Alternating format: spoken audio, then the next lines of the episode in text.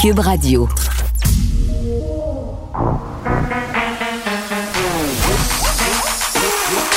Elle a une opinion sur tous les sujets. Pour elle, toutes les questions peuvent être posées. Geneviève Peterson. Cube, Radio. Salut tout le monde, bienvenue à l'émission. Merci de vous joindre à moi en ce beau lundi. On se compte euh, tout de suite euh, le nombre de cas de COVID comme ça, c'est réglé. C'est pas que je veux pas en parler, mais en même temps, on dirait que c'est comme un plaster. Il faut, l'enlever vite. Ça fait moins mal. 386 cas, donc aucun décès, une hospitalisation de moins. Euh, c'est quand même encourageant. On était quand même autour de 600 cas tout récemment, mais faites-vous-en pas. la quatrième vague est là. Arrive. On, a les deux pieds dedans. On va se baigner dedans. Ça va être ça.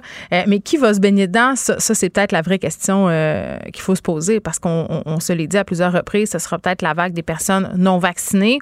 Et parlant de personnes non vaccinées, c'était assez capoté de voir la manifestation d'en fin de semaine à Montréal. Euh, moi, j'avais oublié que cette chose-là avait lieu. J'avais zappé ça de ma tête. C'était vendredi. Je m'en allais chez nous. Euh, bon, je fais une soirée normale soupe, soupe, parle, parle, je me couche le lendemain, je m'en vais au gym, je fais mes affaires. Quand tout à coup, je commence à voir arriver des chars de police un peu partout. Puis c'était le tour de l'île, hein. En fin de semaine, il y avait le tour de l'île euh, la nuit, tout ça. Fait que je fais, ah, ben ça doit être le tour de l'île de jour. Et là, je commence à voir des gens avec des pancartes, euh, des gens quand même, euh, je dirais, assez disparates, là, parce que je pense qu'il ne faut pas dresser non plus un portrait homogène de qui sont ces gens qui vont vacciner contre le passeport sanitaire. C'est ça qui est inquiétant, le fait que ça soit euh, hétérogène, justement, qu'on ait toutes sortes de monde. J'étais quand même euh, assez surprise de voir des regroupements euh, de personnes qui travaillent en santé avec des, des pancartes scandées que la vaccination obligatoire, c'était pas une bonne chose, de dire que le passeport vaccinal, c'était de la merde. Puis, puis quand même, j'ai envie de parler de l'ambiance un peu weird qui, qui régnait je, vais utiliser le mot intimidante, mais est-ce que je me suis sentie intimidée? Est-ce que j'ai eu peur? La réponse, c'est non. Mais, mais c'est sûr que parmi toute cette foule-là, il y a des gens qui sont habillés en armée. Il y a des gens qui ont l'air de faire partie de groupes paramilitaires. Puis je sais que c'est juste du gros déguisement de monde qui veulent faire probablement leur gros bras. Mais, euh, tu sais, pour avoir parlé quand même à maintes reprises avec des experts, euh, Martin Geoffroy, par ailleurs, qui collabore à cette émission, euh, des experts sur la radicalisation, sur les mouvements politiques à teneur religieuse, avec tout ce qui s'est passé au Capitole, tu te dis, OK, il y a peut-être du monde dans cette gang-là qui ont le goût de péter des vitres, de faire des affaires, de, de, de, de commettre des actes de violence. Ce sont des idées qui me sont passées euh, par la tête. Puis je m'en voudrais dire qu'au travers de tout ça, il y avait aussi des petites familles là, qui manifestaient avec des pancartes puis des ballons jaunes. Puis, c'est bien correct parce que on est encore en démocratie, à ce que je sache. Et peu importe ce qu'on peut penser euh, des mesures sanitaires, les gens qui sont pas d'accord avec ces mesures-là ont le droit de le dire, ont le droit euh, de le revendiquer. Mais, mais c'est quoi les limites de ces revendications-là? Parce que une affaire qui m'a dérangée, euh, c'est le fait qu'on ne respecte pas les mesures sanitaires lors de ces manifestations-là. Euh, tu as le droit de manifester, tu as le droit de dire que tu n'es pas d'accord. Euh, mais je voyais un tweet qui a été fait par mon amie Marie-Ève Tremblay qui travaille à Radio-Canada. Elle a pris le transport en commun en fin de semaine. Elle, est montée dans un, dans un wagon bondé de monde qui s'en allait à manif pas masqué la STM faisait visiblement rien. Jusqu'à preuve du contraire, en ce moment, la réglementation, quand tu es dans un espace public, quand tu es dans un espace fermé comme un wagon de métro, il me semble qu'on devrait euh, faire respecter la réglementation. Après ça, je comprends qu'au niveau de la STM, on n'a peut-être pas les effectifs nécessaires pour hein, intervenir puis donner des contraventions à ce nombre de personnes-là qui prennent d'assaut, si on veut, les wagons de métro. Mais quand même, quand je vois tous les efforts déployés pour des personnes qui passent les tourniquets en sautant ou du monde qui ont des cartes opus expirées, je suis comme, bah, semble qu'il y a un petit manque de logique ici. Même affaire pour le SPVM. C'est fait avertir avec mon chum parce qu'on a traversé sur une lumière euh, jaune foncé comme piéton, disons ça comme ça, pour pas dire qu'on a un peu traversé sa rouge, mais le trafic t'est arrêté de toute façon. Euh, donc, tu, tu m'interpelles pour me dire, ben, vous avez pas le droit de traverser à la lumière quand il y a environ 30 000 personnes à côté de moi qui sont à 30 cm de distance pour masquer. C'est où la logique là-dedans? Donc, c'est ça. le droit de manifester, oui, mais faites-le de façon civilisée, faites-le en respectant les autres concitoyens puis en respectant les lois. Cube Radio. Les rencontres de l'art. Nicole Gibaud et Geneviève Peterson. La rencontre Gibaud-Peterson. Nicole, salut. Bonjour Geneviève. Euh, ben oui, comment vas-tu? Bon lundi. Ah ben ça va très bien. Euh, bon lundi, bonne semaine. Je sais pas, je sais pas si on a le droit de dire ça, bon lundi, c'est comme bon matin. avec toute la police la langue française, on dirait que je sais plus comment parler. Euh, on se parle euh, d'une histoire. Je, la trouve intéressante, cette histoire-là, Nicole, parce qu'elle est pleine de nuances et tu sais que j'aime ça, moi, les nuances.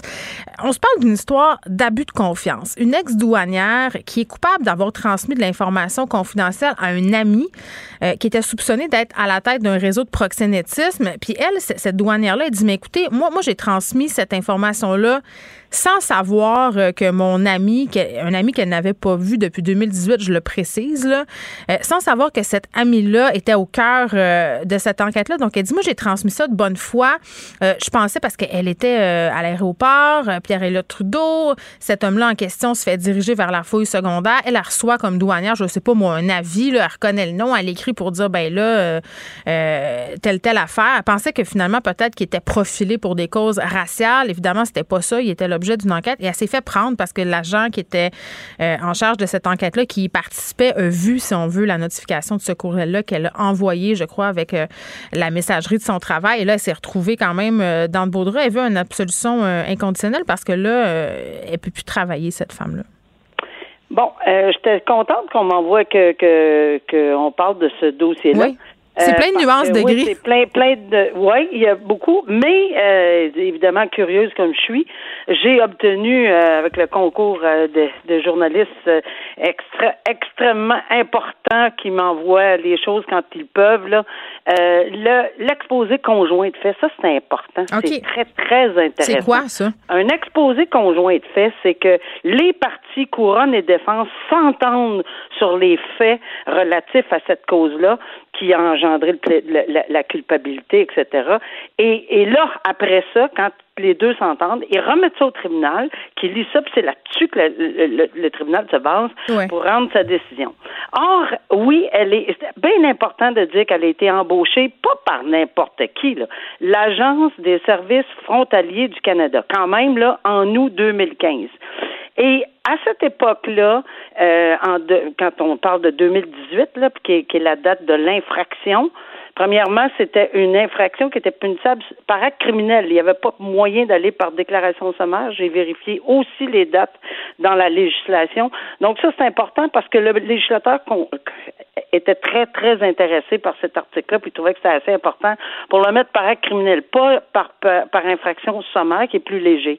Ici, donc, elle est coupable de cette infraction criminelle, d'avoir abusé de sa confiance. Ben oui, elle voit le nom d'un ami et ce que ça représente pour elle, c'est que elle avait recommencé, selon l'exposé des faits, là, euh, à lui parler, mais en 2015.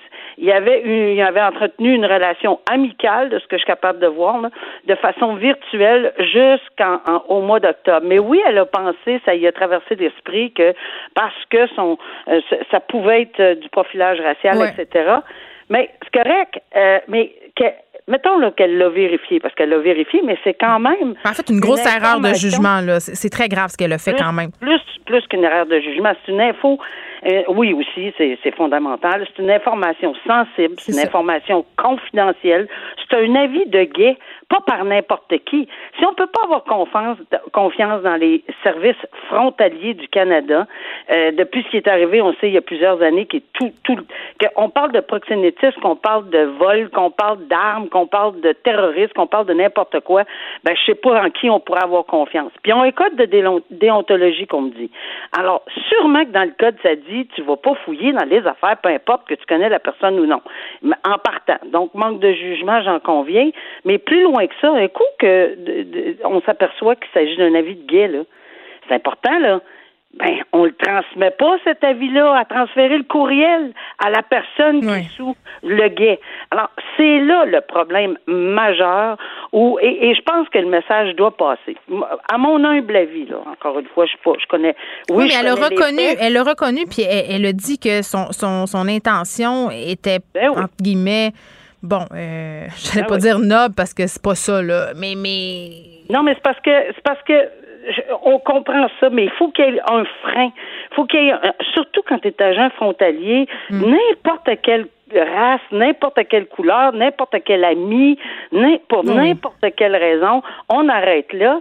Euh, et, et, et là, faut pas qu'on pense qu'il faut. Tu sais, je, je, je, je connais l'article 730 du code criminel par cœur parce qu'on me l'a assez plaidé pour l'absolution conditionnelle et inconditionnelle. Oui. Et c'est sûr que c'est l'intérêt de la personne. Y a-tu en quelque part quelqu'un qui a pas d'intérêt à pas avoir de casier judiciaire?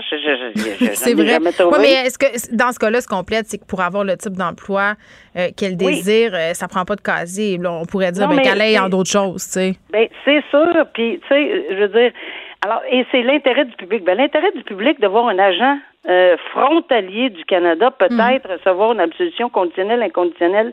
Je pense que le tribunal, j'ai compris pourquoi on prend dix jours de recul pour y penser.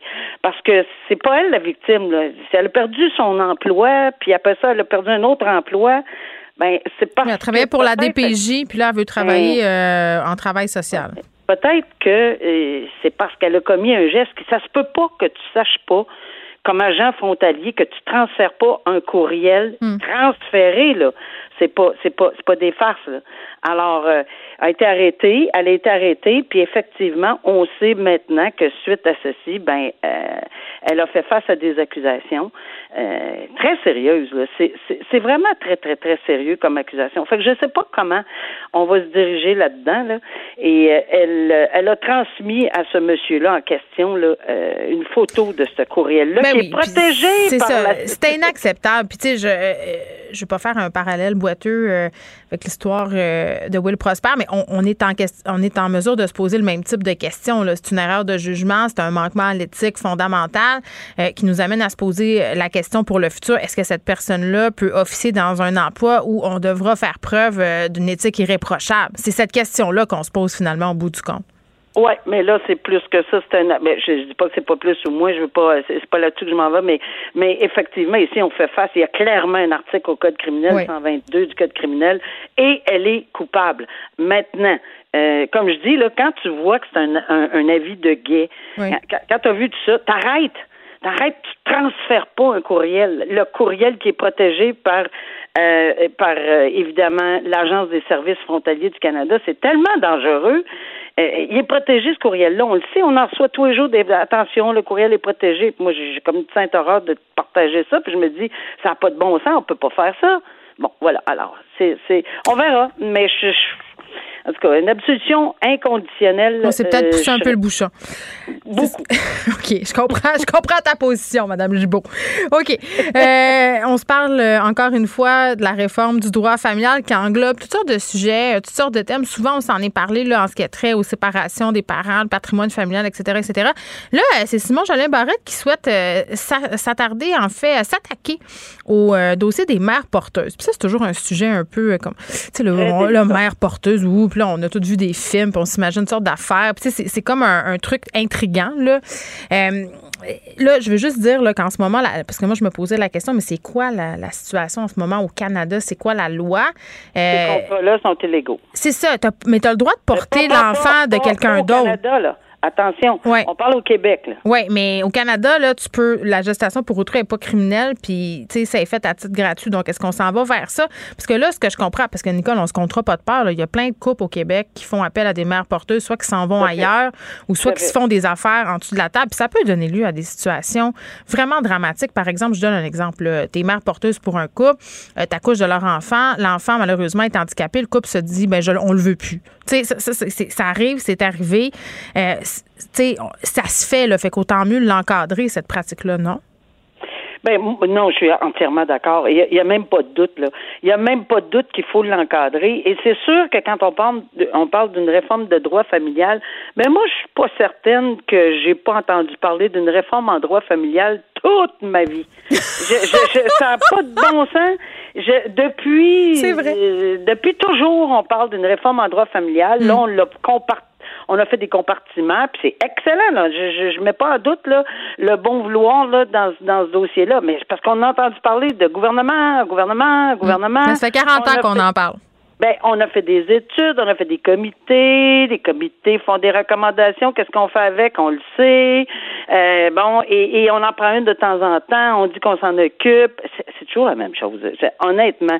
Mais ici, on semble vraiment vouloir mordre euh, dans, dans, dans la bouchée là, du, du dans le dossier des mères porteuses. Dans le dossier de, et on va commencer par, par l'affiliation.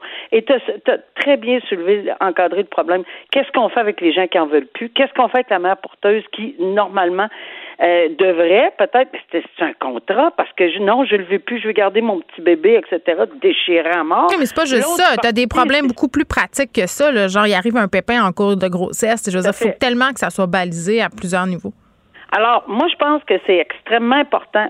Au lieu de le prendre en bloc, c'est peut-être une excellente idée de le prendre puis de le compartimenter comme ça, puis de voir la question de la filiation au début, essayer de tout, tout, tout. Mais je peux pas croire que depuis qu'on parle d'une réforme de droit familial, pour, terminer là-dessus, qu'on est, on peut pas aller en amont parce qu'on, je veux dire, en 40 ans, on savait que ça s'en venait à un moment donné là, qu'on va parler des, des conjoints de fait, on va parler de la filiation, on va parler de ci. On peut avoir des avocats puis du monde en avant là, puis, puis qui disent ah de ça vous voulez parler, parfait, voici les ce que je vous propose. Mais mais là on va dire ben là ça va prendre du temps pour étudier avec les lois puis etc un autre délai, mm. j'en suis convaincue, mais je pense qu'on est parti dans la bonne direction.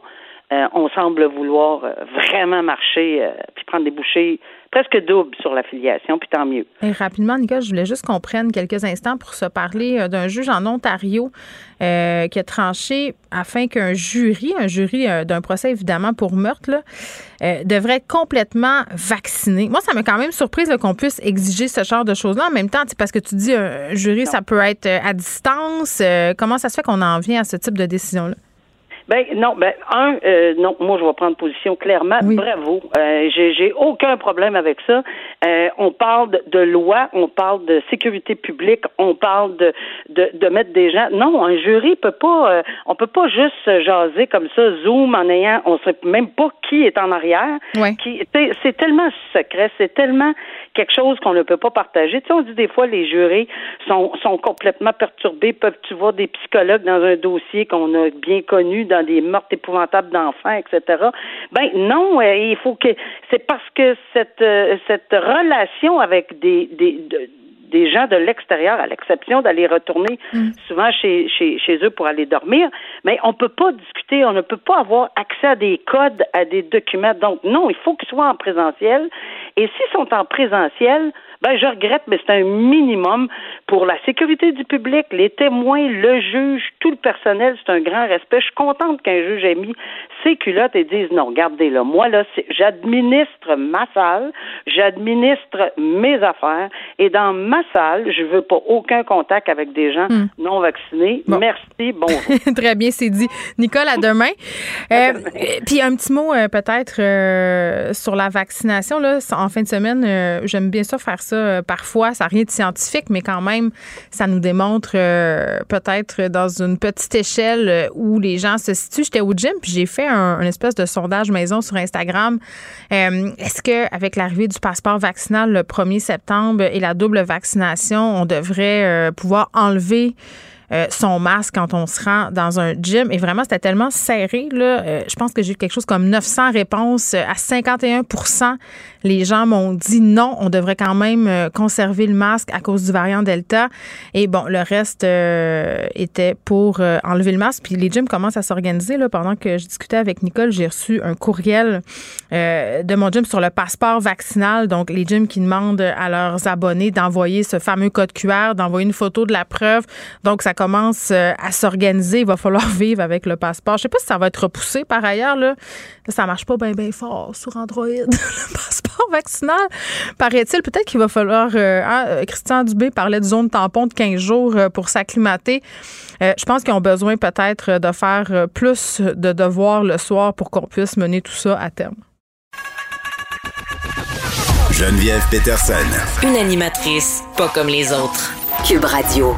Un article du Journal de Montréal qui a attiré mon attention, celle de mon équipe aussi. C'est l'histoire de Chantal Morin. C'est une entrepreneur qui, dans le bout de Saint-Côme, c'est dans l'Anaudière, une femme d'affaires qui se bat un peu, euh, bon, on, dit contre un ennemi invisible, mais dit plus clairement, là, c'est qu'elle se fait voler des employés, des employés agricoles, des gens qu'elle fait venir euh, du Guatemala, des travailleurs étrangers euh, qui se font, pour ainsi dire, vendre une autre salade que la sienne pour pas faire de mauvais jeu de mots, qui s'en vont travailler ailleurs, que ce soit illégalement à Montréal même parfois, ils s'en vont jusqu'aux États-Unis parce qu'ils se font promettre euh, de meilleures conditions. Elle euh, trouve ça bien terrible. Elle même aller jusqu'à engager un détective privé pour essayer de trouver qu'est-ce qui se passait avec ces travailleurs-là. Euh, parce qu'elle déplore un peu le fait que même s'ils se font promettre mer et monde, ben justement, la, marchandise n'est jamais livrée. Là, dans l'article en question, euh, des travailleurs qui racontent qu'ils se sont fait promettre la lune, qui se sont ramassés dans des petits logements euh, à 800 dollars par mois où on leur disait utilise pas le four, ça va coûter trop cher d'électricité. Donc vous comprenez le topo. Donc Madame Morin qui est bien découragée de voir ces travailleurs-là qu'elle dit bien traités. Euh, elle dit qu'elle travaille avec des gens sur plusieurs générations, qu'il y a des gens de plusieurs familles qui se connaissent, qui viennent travailler chez elle. Donc elle est bien découragée. Elle se demande quoi faire par rapport à ce phénomène là qui, a l'air quand même plus répandu qu'on pense. Euh, j'avais envie de parler avec un avocat spécialisé en droit du travail, en droit de l'immigration, pardon, parce que c'est quoi les droits de ce monde-là? les travailleurs qui viennent de l'étranger, qui sont amenés au Québec, est-ce qu'ils peuvent quitter leur employeur? Euh, est-ce qu'ils utilisent parfois ce passage-là pour peut-être réussir à immigrer illégalement au pays? On parle avec Maître Stéphane Enfield. Maître Enfield, bonjour. Bonjour, Mme Peterson. Bon, euh, quand on voit ce type d'histoire-là, moi, tout de suite, la première question qui me vient en tête, euh, un peu comme on l'a vu là, avec les reportages sur les nannies dans certaines familles, c'est-à-dire qu'il y a des programmes qui facilitent euh, l'arrivée de travailleurs étrangers pour venir prêter main forte dans les champs, soit dans des familles.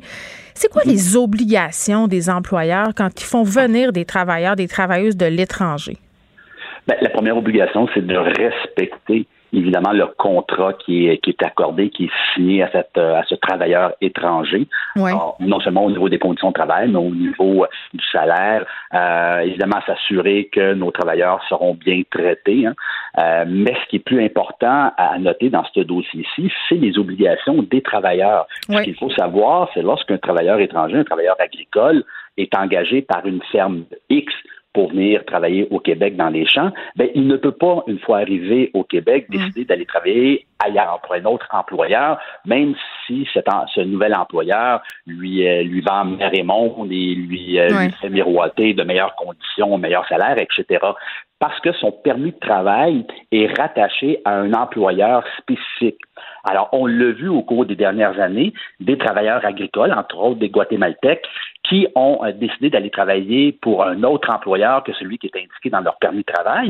et se sont vus émettre des mesures d'expulsion du Canada. C'est ça la conséquence. Hmm. Mais en même temps, est-ce qu'on peut en vouloir à ces gens-là de vouloir améliorer euh, leurs conditions, de vouloir améliorer leur sort? parce que j'ai vraiment un malaise, M. Enfield, de la façon dont on parle de ces travailleurs-là. Que ce soit dans l'article ou dans les conversations en général, ce que j'entends, c'est euh, bon, je me fais voler des employés, euh, je, me fais je me fais voler mes travailleurs.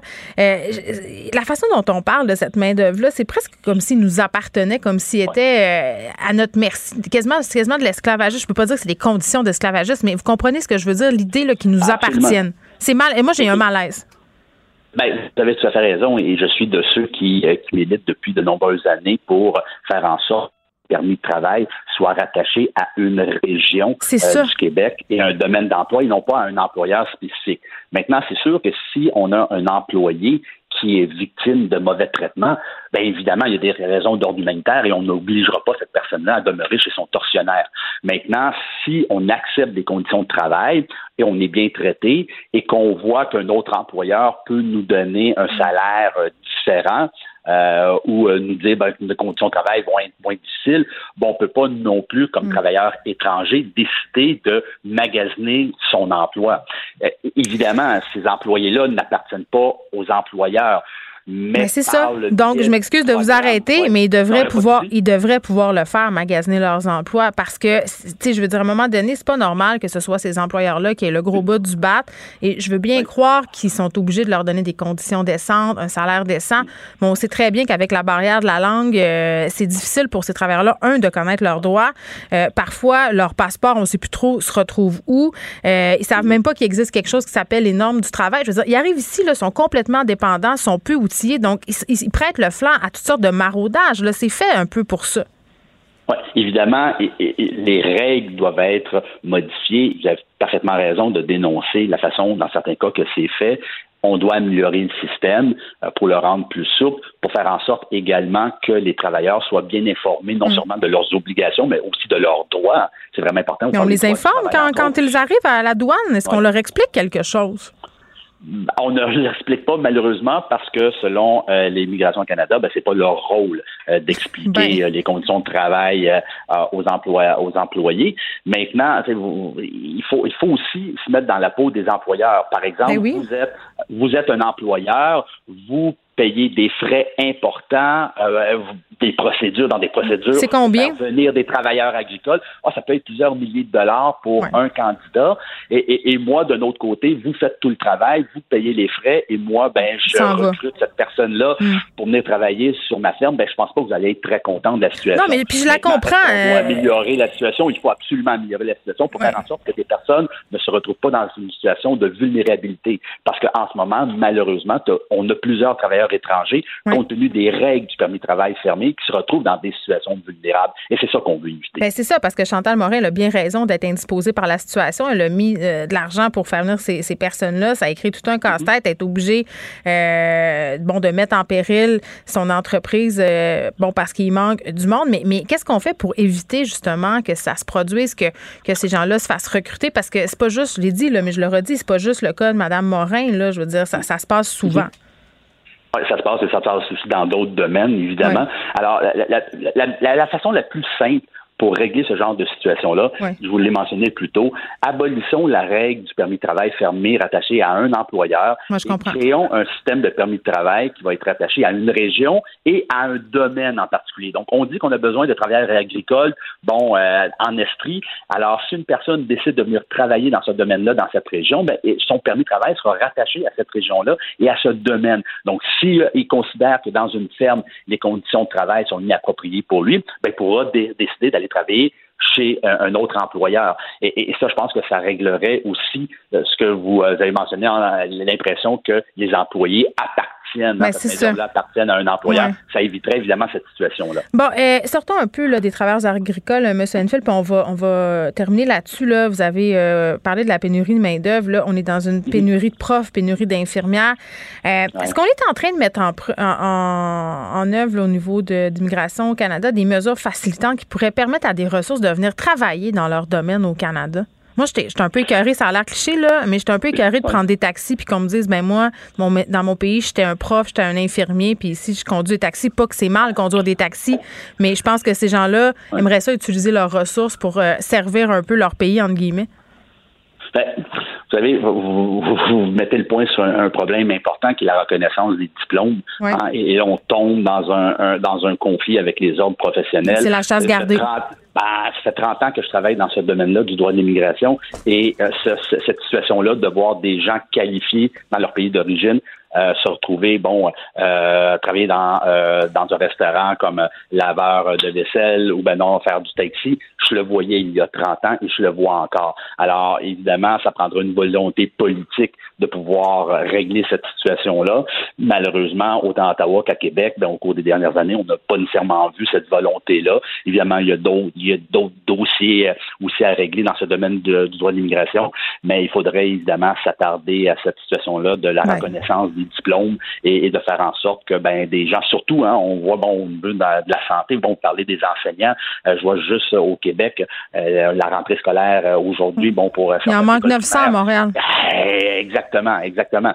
Alors, on devrait être ben. en mesure de recruter plus facilement. Ce qu'on pourrait, ben oui, ce qu'on pourrait prendre ces gens-là puis les amener à contribuer parce qu'il y a un impact économique à cette non-contribution-là sur tout notre système. C'est un peu un non-sens.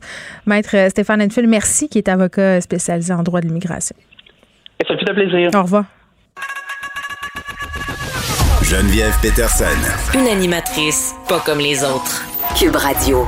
Et Vincent Dessoureau est là. Salut Vincent. Salut Geneviève. Tu as été soufflé, j'imagine, comme moi, sur ces images euh, assez perturbantes euh, de ce combat de boxe. En une journal de Montréal, là, on le voit, le combat euh, entre Marie-Pierre Hull et cette jeune Mexicaine de 18 ans qui est repartie en ambulance. On a craint pour sa vie. Pour vrai, Vincent, ce matin, je te jure, j'ai reviré le journal de bord. Ça me faisait tellement de quoi de voir ça, de l'avoir étendu au sol comme ça. C'était violent. Oui, puis les convulsions, c'est un spectacle qui est, Ouais. qui est traumatisant pour tout le monde. On peut penser à sa, sa famille, autant que les organisateurs le public qui est là. Euh, et euh, il y a quand même, ça amène, il faut que ça amène une discussion, euh, ce qui se passe, parce que je sais que c'est, c'est quand même, on, les a multipliés dans les dernières années, les cas euh, de problèmes majeurs là, de santé à la suite d'un combat, souvent dans les secondes. On l'a vécu au Québec durement, mais c'est pas unique ici. On se pose les mêmes questions aux États-Unis depuis plusieurs années maintenant. Et et, et je pense qu'il faut pas avoir peur de faire ce, ce débat-là parce que il y a eu lieu et c'est surtout il y a eu lieu dans les autres sports. Et à un moment donné, les, la boxe devra suivre, même si c'est moins. Écoute, il y a pas de gadget. Là. La boxe c'est simple, simple, simple. Deux Ben, personnes qui se tapent dessus jusqu'à temps qu'un tombe. Euh, donc, est-ce qu'on peut rendre ça plus sécuritaire? Euh, Je pense que oui. Il faut que, la, la- que les, les organisateurs se posent de plus en plus euh, la question. Parce que petite comparaison. Enfin, moi, je suis la Formule 1. là, ok? En fin de semaine, il y avait un Grand Prix en Belgique. Ça a été le bordel. Il pleuvait. Il y a eu des gros crashs, entre autres dans la ligue. euh, il y a une nouvelle euh, ligue féminine de course euh, qui, qui est super parce que ça permet justement à des jeunes femmes de se, dé- de se développer Hey, dans là, ils la peuvent course pas automobile. dire qu'on va pas aussi vite que les gars. Non, ils tout à peuvent fait. pas dire ça. Tout à fait, mais il y a eu un gros crash euh, monumental sur le même circuit. Et là, tout le monde se demande. Heureusement, il n'y a pas eu de blessés, tout Ouais. comme mon, mon pilote préféré, Lando, qui a eu un gros crash samedi, qui s'en sort indemne en raison de d'années, de décennies d'efforts De sur la sécurité, de recherche et surtout de changement de culture. Parce que dans les années 80, 70 et avant, la Formule 1, tu disais, c'est les gladiateurs de notre époque. Il y a beau s'en tuer un ou deux courses, c'est la vie, c'est comme ça, Ah, c'est le sport. Ouais, et à un moment donné, les gens se sont un peu tannés de ça. Euh, et maintenant, on veut plus en voir des morts en piste pendant des grands prix, de sorte que les, les- le fait que des événements soient annulés, euh, des, euh, euh, qu'on, arrête une course parce qu'il pleut trop, c'est normal et les gens le comprennent. Euh, football, euh, on sait qu'on a fait tout ce sur les commotions. Le hockey, c'est un peu plus lent. Mais est-ce qu'on a fait réellement ce travail-là en boxe? Euh, je pense que non. Est-ce que c'est possible de faire le même travail? Parce que, bon, euh, tu l'as dit, l'objectif de la boxe, c'est de se tapocher. On, Oui. on s'en sauvera pas. J'écoutais Marie-Pierre Hull accorder une entrevue euh, ce matin sur nos ondes euh, à la télé, puis, puis elle s'est fait questionner sur le port du casque. Parce qu'on sait, en boxe olympique, on, on a un casque, on, on a une protection, puis elle semblait dire que selon les études, le casque ne conférait pas plus de protection, ne réduirait pas les chances de commotion cérébrale, parce que ce qui est en cause, c'est le cerveau qui frappe sur la boîte crânienne. Oui, je suis allé voir des, des experts un peu ce qu'on en disait. Et effectivement, ça fait vraiment pas l'unanimité, l'histoire des casques. Il y a la question des gants. Est-ce que tu peux faire des gants qui euh, euh, absorbent un peu plus, Ouais. qui causeraient moins de blessures, peut-être? Il y a la question des euh, du, du poids, parce qu'on sait qu'on prend du là de- des gens qui sont euh, déshydratés pour faire la, la pesée, puis après ça, ils se réhydratent au bout, ils deviennent beaucoup plus change, gros. hein? Ça peut, à- à- au moment du combat, il peut y avoir quelqu'un qui est avantagé. Euh, donc, il y a la question du poids. Mais, Mais fondamentalement... Ouais, L'âge, as-tu joué? Parce qu'elle a 31, euh, Jeannette a 18. Ça, euh, Ben- ça, on- ça se voit souvent en boxe, des différences d'âge. Parce a des gens qui disent Ah, est-ce que ça a pu jouer? Qu'elle Ben, a un des plus éléments jeune? centrales semble être le fait qu'elle a eu une commotion il y a quelques mois à peine au mois de mai. Mais donc elle la double commotion. ça- passait ses scans comme il faut, là, puis a été, on a signé, puis Oui, ça avait on a signé. Euh, est-ce qu'on ouais. a, les, les tests euh, assez poussés pour être capable de s'assurer qu'il n'y ait pas euh, de, résiduel de sa commotion qu'elle a eu au mois de mai dernier? Euh, on peut peut-être en douter. Mais je suis allé voir, je suis allé lire le texte d'un médecin euh, neurologue de New York qui a fait, lui, être médecin ringside là, sur des grands combats de boxe. Oui, ceux qu'on voit qui rentrent les, euh, les trucs dans le nez, les Ouais, livres, mais mais- qui, qui sont capables, eux, qui ont, le, patente. qui ont le Ouais. pouvoir d'arrêter le combat OK. s'il y a un problème euh, médical euh, que eux dénotent. Là, ils peuvent arrêter le combat complètement. Et ce que lui raconte, c'est à quel point, selon lui, avant tout, ce qu'on doit changer, c'est la culture, parce qu'il dit, lorsque moi j'arrêtais des combats, là, parce que je me dis, je vois des indices de, ah, il y a une commotion, il y a quelque chose qui va pas, euh, il- les pupilles dilatées, il y a peut-être une plus, hémorragie au cerveau. Au moment où j'arrête les combats, là, souvent, tout le monde se retourne vers moi Ah, le premier étant le combattant que j'ai, à qui j'essaie de sauver, Mm. sa famille, son coach. Là, je me retrouve au coin du, ring- du, du ring en train de me faire engueuler, puis il dit c'est à grand coup de fucking, puis fuck Oui, you. parce que c'est beaucoup de préparation, c'est le point culminant, le combat. Il y a beaucoup d'argent impliqué, il y a des bourses absolument incroyables. Oui. Euh, Et t'as la foule qui est là, qui a payé puis- son puis la billet. culture, tu l'as dit, c'est- d'y aller, de dire, euh, tu sais, moi, je, je disais tantôt, j'en parlais avec Benoît, puis c'est la culture du pain et des jeux, on veut du Oui. sang, tu sais, il y a quelque chose de galvanisant là-dedans pour la foule, pour les gens qui sont là. C'est- Tu vas, tu vas à guerre, là, c'est Oui. ça qu'on nous vend. Et tu dis, le médecin, dis-moi, là, j'ai pas un scan au cerveau, je vois des quelques indices que Il j'ai. voit. Ça se peut qu'il y ait rien. Euh, comme ça se peut qu'en dans ce moment, son cerveau saigne, il y a une hémorragie, puis ça, j'ai peu de choses à faire. Ils vont souvent avoir, des symptômes euh, très graves euh, qui vont perdurer dans le temps. Parce Donc, qu'on parle ça. des morts, mais les séquelles à long terme sur la vie de ces gens-là, ça, on en parle moins, mais ils sont là. Bon, on le voit avec Adonis Stevenson qui Ouais. peine à s'en, à s'en remettre. Donc, Ouais. le- de pouvoir laisser les, les médecins euh, libres d'arrêter le combat facilement. Et l'autre, ce qui semble le point majeur que je disais de plusieurs euh, personnes dans le monde de la boxe ce matin, c'est euh, la culture du, euh, de, en fait, de pouvoir ramener ce qu'on appelle le no mass, qui veut dire no more. Parce que dans la boxe, dans- là, tu vois, j'ai, lu sur la boxe là matin. Mais c'est bien. Dans les années 80, dans un match entre Sugar Ray Leonard et Roberto Duran. Roberto Duran, à un moment donné, a dit en espagnol no más, qui veut dire no more, j'en peux plus. Ouais. Euh, en voulant dire je, suis pas, je, vais, je vais perdre, arrêtez le combat. Et ça a été mal vu en boxe. Il a été vu un peu comme un perdant, comme quelqu'un qui est lâchait. Et plusieurs boxeurs après ça ont repris le, le- le- terme en disant jamais moi je vais dire no more. Je vais me battre jusqu'à la fin, je vais me relever, tu sais, euh, alors que les, Rocky a beaucoup contribué à ça. Ben hein? oui, le fait de se relever là Ouais, jusqu'au bout puis de foncer jusqu'au bout, ça c'est dans la culture de la boxe. Ouais. Alors que tu devrais avoir la culture que lorsque tu sais que tu vas perdre, tu dis j'ai plus je vais perdre là, j'ai plus l'énergie. Déclarer forfait devrait être la norme. Dire, OK, t'as gagné, bravo, mais à part, je vais me sauver, moi, d'une commotion, je vais me sauver de me faire tapocher, parce que là, visiblement, en plus, je suis en perte d'énergie, je vais devenir juste un punching bag pour les Oui, prochaines puis les minutes. puis- séquelles vont être beaucoup plus difficiles et ça va prendre beaucoup plus de temps pour s'en remettre. ben oui, donc des médecins plus vigilants qui ont l'opportunité d'a- d'arrêter les combats plus facilement et une culture où le boxeur est pas gêné de dire Hmm. I'm done, c'est assez, Ouais. Euh, je, je te donne la victoire et euh, je vais pas pour autant être un mauvais boxeur, être Hmm. un lâcheur puis être un, pas être un grand combattant. Je, je- je prendrai ma revanche une autre fois. Fait qu'il y a une responsabilité qui est partagée. Puis, je- bon, je comprends que tu as fait euh, des lectures ce matin. Moi, j'ai écouté euh, des choses aussi, l'entrevue avec la boxeuse. Mais, mais les promoteurs, tu sais, je veux dire, à un moment donné, est-ce qu'ils ont dit quelque chose? Je veux dire, tu sais, parce que je comprends qu'on qu'on a mis Marie-Pierre Houle, on l'a fait s'exprimer. Elle était visiblement bouleversée. Elle a fait un, un- un post Facebook sur le sujet. Mais, mais je veux dire, euh, ces gens-là qui organisent, est-ce est-ce qu'ils sont venus nous dire que tout avait été fait dans les règles de l'art? Eux suivent, euh, Suivent le leur, protocole. leur- leur- leur protocole. Euh, Il y a la question aussi des, euh, des, euh, des sacs de sable. Et on en a vu dans certains combats Ouais. où tu dis, ben, écoute, c'est quelqu'un qui, qui, qui s'en vient là pour se faire, euh, se faire démolir, là, parce qu'on veut préserver la fiche d'un boxeur ou d'une boxeuse. Ça s'est vu aussi. Et ça aussi, ça peut que créer c'était le bon des... adversaire? Jeannette? Bon, On- alors, euh, toutes des questions. Plein de questions, mais je Ouais. pense que c'est sans condamner les organisateurs, mais il y a, il y a assurément, comme dans tous les sports qui l'ont fait, là, ce travail-là, de dire qu'est-ce qu'on peut faire pour essayer d'améliorer les choses. Et ça part souvent de la culture et des fans de dire soyez pas fâchés, se demandez pas un remboursement si un combattant dit c'est correct, Toujours j'en une question d'argent quand même, au bout du compte, hein, si les ligues prennent du temps à, à faire justement ces changements-là qui sont demandés depuis des années. On l'a vu avec la NFL, ça a pris des années, il a fallu des scandales, il a fallu des films. Ben, les combats au hockey, Ben, euh, ça. tu veux pas on- faire perdre des fans, c'est pas ça encore fait partie réglé. du spectacle, les compagnies, c'est pas réglé. Ouais. Ben, en tout cas, euh, on espère euh, que cette jeune fille-là va se rétablir. Elle n'est plus en danger de mort, mais on ne sait pas euh, ce sera quoi les séquelles auxquelles elle Ouais. va faire les face. nouvelles étaient meilleures, alors Oui, mais on, quand va, même. euh, on va souhaiter. Vincent, merci. Merci. Vous écoutez Geneviève Peterson. Cube Radio. Auditrice qui désirait réagir euh, à la discussion que je viens d'avoir avec Vincent sur euh, la boxe, dans quelles circonstances on arrête un combat. Euh, cette auditrice-là qui est amatrice de combat ultime et qui me dit que dans ce sport-là, l'arbitre et le médecin peuvent arrêter un combat, même si le combattant veut continuer. Donc, hein, j'aurais jamais pensé dire que le combat ultime était plus civilisé que la boxe à certains égards, mais je pense qu'on a beaucoup de préjugés envers ce sport-là aussi, qui a l'air quand même assez réglementé. Ça, c'est une chose. Je veux revenir un peu sur le Vaxicode, là, je disais précédemment qu'il y avait des problèmes au niveau du système d'exploitation Android.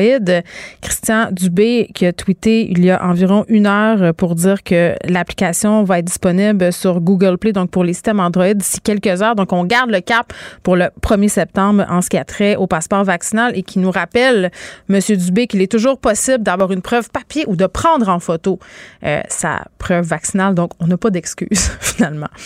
Euh, on va parler du dossier des garderies. Gros, euh, gros dossier en, fin de semaine dans le journal de Montréal sur les garderies, les parents qui n'ont pas de place en garderie. Là, il y a l'association des garderies non subventionnées en installation qui ont émis un communiqué parce que, bon, on sait que la semaine passée, Mathieu Lacombe a annoncé 9000 nouvelles places. C'est loin parce qu'il nous en manque encore pas mal des places. Donc, c'est loin des places. Euh, ça ne vient pas vraiment combler nos besoins. Euh, le président de l'association est avec nous. Monsieur Adaoui est là. David Adaoui, bonjour. Oui, bonjour Madame Peterson, merci pour l'invitation. Ben, ça me fait grand plaisir parce que bon, euh, cette discussion-là sur les garderies, tantôt euh, avec la juge Gibault, on se parlait de la réforme du droit familial, puis on se disait ça dure depuis tellement longtemps qu'on ne sait pas vraiment quand est-ce qu'on va voir le bout de tout ça. J'ai envie de dire que c'est un peu la même chose. Euh, avec les garderies, là, parce que ça fait des années qu'on parle du manque de place en garderie, des problèmes. Euh, c'est 51 places, là, 51 000 places qui manquent en ce moment en garderie. Et là, vous arrivez ce matin, vous, avec une solution. C'est quoi cette solution? Ben effectivement, vous savez, vous avez si bien dit, le problème ne, ne vient pas d'aujourd'hui. Ça fait des années et des années que le problème en train de se gruger, est devenu beaucoup plus gros. Et là, on voit avec euh, le gouvernement, en particulier M. Lacombe, qui essaie de trouver toutes les solutions possibles et mhm. imaginables. Et en tant qu'association nationale des garderies non subventionnées en installation, on, on met la, la main dans la pâte pour trouver des solutions. Et parmi les solutions qu'on a suggérées à M. Lacombe, c'est de convertir toutes les garderies non subventionnées actuellement qui sont en exercice avec un permis du ministère de la Famille. Donc, c'est à peu près 1350 garderies qui représentent à peu près 71 000 places, alors que le gouvernement mm. a besoin de 51 000 places. Même si on veut créer actuellement des garderies, ça va prendre du temps. Deux ans, trois ans pour qu'ils soient mis en place. Donc, tout va bien. La population québécoise sont en train de souffrir, alors qu'il y a l'alternative tout prêt, tout fait, et de qualité en plus. Oui, ben OK, je veux pas être plate, M. Adaoui, là, mais, mais je vais l'être quand même un petit peu parce que je lisais votre communiqué puis je fais, ben mon Dieu, ça a l'air tellement facile. Euh, au lieu de créer des places, on transforme euh, celles qui existent déjà puis l'affaire va être tigidou. Euh, si c'était si simple, vous pensez pas que le gouvernement y aurait déjà pensé puis l'aurait déjà mis en place? Ben, malheureusement, ce qu'on a constaté, je crois, c'est question de budget. Donc, avant, on comprenait que le gouvernement de Québec n'avait pas assez d'argent pour pouvoir investir autant dans les services de garde. Hmm. Mais avec les transferts fédéraux, quand ils ont commencé ou qui vont venir, ben, il n'y a pas de raison de se retarder. Donc, automatiquement, on peut solutionner ce problème dans l'immédiat, dans un court terme, au lieu d'attendre encore 3, 4, 5 ans pour arriver à combler le besoin des Québécois et des Québécois. Mais pourquoi c'est aussi long? Parce que moi, je me pose la question, là, on le sait qu'il manque des places. Euh, bon, euh, il y a eu des projets de conversion de garderies non subventionnés là, qui ont été soumis au ministère de la Famille, ça depuis quand même longtemps. Euh, on parlait quand même en janvier 2020 là, de 15 500 places environ.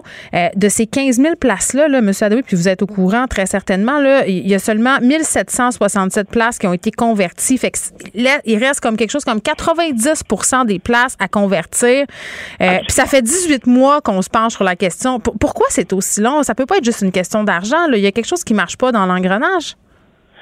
Ben, effectivement, mais Monsieur le ministre a mis la main sur ce engrenage-là. Je crois que c'est l'ordure administrative. Je crois que actuellement, le ministère vient de se rendre compte qu'il mm. faut alléger le procédure administratif pour aller plus vite. Et je crois que je ne peux pas, je suis pas dans le secret de Dieu pour savoir exactement ce qui se passe au sein du ministère. Mm-hmm. Mais je peux vous dire, il y a une bonne volonté, on le voit, mais il faut aller plus vite parce que l'urgence, il y a, et actuellement beaucoup de parents, beaucoup de Québécois et de Québécoises crient et disent qu'on ne peut pas aller travailler parce qu'on n'a pas où mettre nos, enfants. Et ça, ça devient un handicap majeur sur la société et mm. surtout sur l'économie nationale. Mais oui, euh, mais oui, M. Adawi, puis on va parler avec une association de parents euh, dans quelques instants là, qui, bon, ma place au travail, là, on vous avez sûrement vu passer. Ben oui. vous avez vu passer leur publication sur les médias sociaux des parents qui font des CV pour leurs enfants. Euh, je veux dire, je pense que tout le monde le sait qu'on a un problème. Est-ce que du côté du cabinet de M. Lacombe, on a réagi à votre communiqué? Ben, c'est sûr et certain. Euh, on a une réunion demain, donc euh, on va voir que ce que M. Lacombe va nous proposer et on va voir. Euh, on est, vous savez, l'association des garderies non subventionnées, mm. on est très ouvert pour écouter tout le monde. Le plus important est ce que nous tient à cœur, étant donné que nos gestionnaires ont des garderies de qualité et un permis valable du ministère, je crois qu'ils doivent participer dans ce processus pour alléger le problème et le fardeau des Québécois et des Québécoises en ce qui concerne les nouvelles garderies. Oui, bon, ben on va voir euh, ce sera quoi l'issue de cette réunion. David Adaoui, merci, qui est président de l'Association des garderies non subventionnées en installation, qui proposait au ministre Lacombe ce matin euh, de transformer des places qui existent déjà dans des garderies non subventionnées au lieu de créer des nouvelles places dans des CPE qui vont prendre des années euh, à construire. On, se dirige du côté de chez Myriam Lapointe-Gagnon, qui est porte-parole de ma place au travail. Madame Lapointe-Gagnon, bonjour. Oui, bonjour. Bon, euh, je lisais en fin de semaine dans le dossier consacré au manque de place en garderie euh, dans le journal euh, des choses qu'on sait déjà, mais qui demeurent tellement aberrantes. Puis là, juste pour la petite histoire, parce que je, disais avec M. Adaoui que c'est une histoire qui dure depuis trop longtemps, le manque de place en garderie. Ma fille a 15 ans. Madame Lapointe-Gagnon. Euh, c'était vraiment déjà à l'époque où elle était bébé un parcours du combattant de trouver une place en garderie. J'étais obligée de payer des garderies privées. Ça me coûtait quasiment le trois quarts de mon salaire. Ça avait aucun sens. Et là, rien n'a vraiment changé depuis. Mon fils de 6 ans, jamais eu d'appel de la place 05. J'ai eu ma place en garderie, madame, là, en me promenant dans, dans le quartier en marchant dans un parc, puis presque en soudoyant une gardienne en milieu familial qui a eu la grâce de me prendre euh, avec elle, puis de garder mon fils jusqu'à ce qu'il rentre en pré-maternelle. Sérieusement, c'est pas normal une situation comme ça, qu'on doive marauder comme parents, se promener, supplier, faire des CV, puis presque soudoyer euh, des, gardes, des gardiennes puis des garderies pour avoir une place puis avoir le droit d'aller travailler. Cette, euh, cette histoire-là, je l'entends à tous les jours, euh, ce genre d'histoire-là de, de, de, de mamans comme vous là, qui, euh, encore aujourd'hui, font le tour des parcs pour justement soudoyer, supplier, euh, qui savent plus là, par quel chemin passer. Puis c'est mm. pour ça aussi qu'on se retrouve avec des histoires à cadabrantes dans le journal qu'on qu'on pourrait croire que tu sais sont allés chercher vraiment des cas extrêmes, mais ça ressemble à la réalité. Là, on en a des tonnes et des tonnes d'histoires. C'est pas difficile pour nous de, de trouver quelqu'un qui est prêt à parler à un journaliste avec une histoire pas possible. Mm. C'est c'est la réalité puis on se dit mais là euh, quand est-ce que quand est-ce que ça va changer? Oui puis en plus avec la pandémie ça l'a tellement aggravé la situation sur le terrain. Là, on dirait que c'est ça. Les gens, ils, se disent, mais ça va jamais changer. Ça fait des années qu'ils entendent les mêmes histoires. Mais là, mm. c'est peut-être temps là, que, que ça change pour vrai parce que c'est pas vivable cette situation-là. Puis c'est tout le monde qui en paye le prix aussi. Là. Oui, puis contrairement à ce qu'on pourrait penser, c'est pas une situation euh, qui concerne seulement euh, la ville de Montréal. La situation même est pire en dehors de Montréal. Ben la, la, la place la moins pire actuellement, c'est Montréal. Oui, il y a des places vacantes. Oui, il y a des places vacantes, mais reste qu'à Montréal, par contre, la plupart des parents payent très cher quand même. Donc, euh, il y, a, y, a, beaucoup de milieux qui sont euh, pas subventionnés à Montréal. Donc, euh, il n'y a pas le phénomène de pas trouver de place tout court, peu importe le prix. phénomène qu'on retrouve là, en région. C'est-à-dire qu'il y a des gens qui, même s'ils seraient prêts à payer le 100 dollars par jour, ne trouvent pas et qui sont rendus à soudoyer même des éducatrices pour devenir des nounous à domicile là, à 1000 dollars par semaine. Ah oui, mais c'est rendu que tu payes pour aller travailler. Moi, j'ai déjà payé pour aller ben travailler quand j'ai fait le calcul. Littéralement, là, ça me coûtait de l'argent faire garder mon enfant. Exactement. c'est la démonstration aussi qui est faite là, dans, dans le journal ce week-end avec, euh, dans le fond, euh, le prix à 55 dollars par jour. mais on sait que c'est ça. Il y a beaucoup de gens qui payent jusqu'à 75 dollars par jour, 80 dollars par jour. Donc, ils n'ont même pas pris le scénario le plus catastrophique. Il y a des parents qui nous écrivaient, ben là, 55 mm. dollars, c'est même pas cher. Là. Euh, c'est c'est ça. Il faut réaliser là, à quel point, euh, justement, ce, ce que ça fait aussi, ce qu'il faut comprendre, c'est que ben, il y a plein de, de, femmes justement qui vont pas retourner travailler justement parce que ça coûte trop cher ou parce qu'ils trouvent pas de place. Euh, puis actuellement, on parle d'une pénurie de main d'œuvre à, à, la grandeur euh, euh, du Québec. Puis on a besoin de ces femmes-là partout sur le marché du travail pour mm. relancer l'économie, mais aussi pour offrir des soins à notre population. Là, tu sais. Euh, si on parle beaucoup des infirmières, ces temps-ci, on en a des centaines d'infirmières, des milliers d'infirmières dans notre groupe là, qui témoignent comme quoi euh, ils comprennent pas pourquoi on les aide pas à, à, sortir justement de, de, cette situation-là alors que leurs collègues là, euh, ont bien besoin d'aide sur le terrain. Donc c'est là où il faut réaliser que c'est pas juste un problème de femmes. Puis que nous, on demande au, papa aussi de prendre la parole puis d'aider de, de, dans ce combat-là, mais aussi que c'est un problème de tout le monde, là, parce que, je veux dire, euh, vous connaissez de, de près ou de loin, c'est sûr qu'il y a une famille autour de vous qui vit cette problématique-là. Mais en plus, c'est des soins que vous recevez pas parce que justement, il y a des gens qui peuvent pas retourner travailler. Hmm. Euh, donc, euh, c'est ça. Faut, faut réaliser à quel point là, ça a de l'importance. Ben, c'est pas juste un dossier qui concerne les femmes, bien évidemment, mais j'ai envie de dire, euh, par contre, Madame Lapointe-Gagnon, que si ce sont les femmes qui ne retournent pas sur le marché du travail, c'est souvent parce que ce sont les femmes qui gagnent moins dans le Exactement. couple. Donc, voilà. Puis, tu sais, j'ai envie de dire aussi qu'à la base, quand Pauline Marois a mis sur place le réseau des CPE, on a vu tout de suite à quel point ça avait eu un effet sur l'accès des femmes au marché du travail, l'indépendance des femmes. C'est lié à toutes sortes euh, de problématiques, l'indépendance des femmes, le fait de pouvoir être autonome financièrement. Donc, c'est pas normal qu'en 2021, on puisse pas euh, trouver un endroit décent pour faire garder son enfant et qu'on doive décaisser des 5 000, 6 000 dollars pour faire garder mm-hmm. euh, son enfant pendant qu'on va travailler. C'est Monsieur Lacombe, je comprends qu'il a vécu la situation, il est venu me le raconter plusieurs fois à ce micro. mais tu sais, je veux dire, hein, on n'a pas toutes les mêmes facilités que Monsieur Lacombe. Myriam euh, Lapointe-Gagnon, merci, qui est porte-parole de ma place au travail. Geneviève Peterson. Elle réécrit le scénario de l'actualité tous les jours. Vous écoutez Geneviève Peterson. Cube Radio. Cube Radio. Les rencontres de l'art. Elsie Lefebvre et Marc-André Leclerc. La rencontre Lefebvre, Leclerc. Lundi, on est avec Elsie Lefebvre et Marc-André Leclerc. Salut vous deux. Bonjour.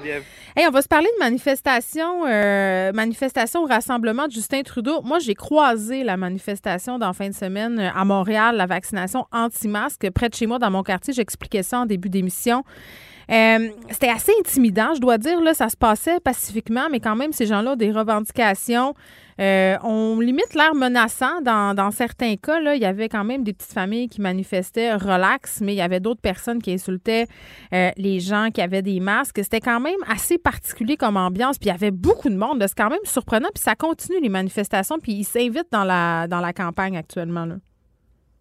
Ben oui, c'est ça. Donc, euh, vas-y, Elsie. Ah, OK. Ben non, mais j'allais dire, effectivement, c'est un mouvement qui prend de l'ampleur. On l'a vu, euh, tu sais, il y, a le rassemblement de Justin Trudeau qui a même dû être annulé tellement les gens étaient agressifs. Puis pour que le premier ministre en fasse mention, euh, c'est pas rien, ça a bousculé son agenda. Euh, à Montréal, ben oui, tu sais, donc euh, il y a des petits groupuscules. Est-ce que ça va prendre l'ampleur? Moi, je pense que non. Tu sais, euh, reste qu'il y a comme une base. Cette base est très militante et se mobilise. Donc, est-ce qu'on va en voir d'autres à l'échelle du Québec ou du Canada? Sûrement, mais est-ce que ça pourrait prendre une proportion là, où on va rallier euh, une majorité de citoyens? Là, pas du tout. Mais ceci dit, euh, c'est de savoir aussi, euh, ces, ces, ces gens-là, ils militent dans quel parti? Est-ce qu'ils vont être associés aux conservateurs? Est-ce que c'est des gens associés au parti de Maxime mm. Bernier? Est-ce que c'est vraiment juste des gens qui sont contre le système et contre toutes les mesures? bref, ça, ça, ça va avoir peut-être des petits impacts dans la campagne. Là, je te laisse euh, aller, euh, Marc-André. Oui, mais effectivement, tu as raison ici, c'est pas avoir des impacts dans la campagne, tout dépendamment, je pense, comment M. Monsieur, Trudeau va, réagir par rapport à ça. Euh, je pense que il y a eu une grosse manifestation vendredi, samedi. c'est sûr que les propos puis les images qui en, qui en circulent de ça, c'est sûr qu'il faut les dénoncer. Puis là, l'ensemble des chefs de parti à part M. Bernier, mais les autres chefs de parti l'ont fait, M. Singh, M. Blanchette, M. O'Toole, l'ont fait de, de, belle façon. On a senti hier, dimanche, que M. Trudeau voulait vraiment comme euh, mettre ses deux pieds par terre et dire ben moi je vais, je, vais me défendre, puis je vais défendre mes idées, puis j'arrêterai pas de parler de mes idées, même si ces gens-là sont sont pas d'accord. Mais c'est certain que l'équipe pour l'équipe libérale, c'est sûr que ça ça génère un stress parce que quand tu organises des événements, mm. moi j'en ai beaucoup organisé beaucoup pour des premiers ministres, des ministres, des, députés. C'est sûr que des manifestants n'aiment jamais ça. Il y, a des, il y, a des, jeunes familles qui viennent à tes rassemblements. Il y a des, les médias voyagent avec toi, le, le, chef ou le premier ministre avec l'entourage. Fait que c'est sûr qu'ils vont devoir aussi repenser un peu la sécurité puis travailler avec les, les, la GRC puis les, les, autorités locales parce que aussi il faut que tu prennes soin des gens aussi qui viennent à ton événement. Mais c'est sûr qu'on peut pas accepter ça. Fait, mais Justin Trudeau va devoir faire attention justement à oui, de, de, de, camper ça, puis de, lui, ça, leur, fait euh, des nouveaux adversaires, ces gens-là, qui viennent à se manifester, mais aussi, tu peux pas non plus trop étirer l'élastique, puis que les gens commencent à voir, ben, OK, ben, Justin Trudeau, il est quasiment content qu'il, que ces gens-là viennent parce qu'il veut faire une démonstration de force. fait que pour tout le monde, il y a un équilibre à trouver. Mais je trouve quand même que ça détourne euh, l'attention. Elsie Marc-André, hier, si on se bon, aux entrevues qui se sont déroulé avec les chefs à l'antenne de Radio-Canada, il y a été énormément question de vaccination, de passeport, d'obligation vaccinale. Donc, les revendications qu'ont ces manifestants-là, euh, tu sais, c'est pas vrai de dire que oui, ça s'immisce pas tant que ça dans la campagne électorale, que dans le fond, euh, ces groupes-là vont pas en croissance. Je veux dire, moi, hier, j'ai vu des regroupements d'infirmiers et d'infirmières marcher là, avec ces gens-là. Euh, tu sais, il y, a quelque chose en ce moment comme une grogne qui prend quand même beaucoup d'espace. Hier, j'aurais aimé ça entendre parler plus d'économie, euh, plus mhm. d'avenir du pays. Là, c'était quasiment comme des chicanes de cours d'école sur la vaccination puis le passeport. Ouais, mais ben oui, mais ça, c'était. Vas-y, allez, vas-y. Vas-y, Marc-André. Non, mais moi, j'allais dire. Il y a les manifestants. hey, ça se passe pas bien aujourd'hui, là. OK, discipline. discipline, là. C'est moi qui va donner les tours de parole. Vas-y, Marc-André.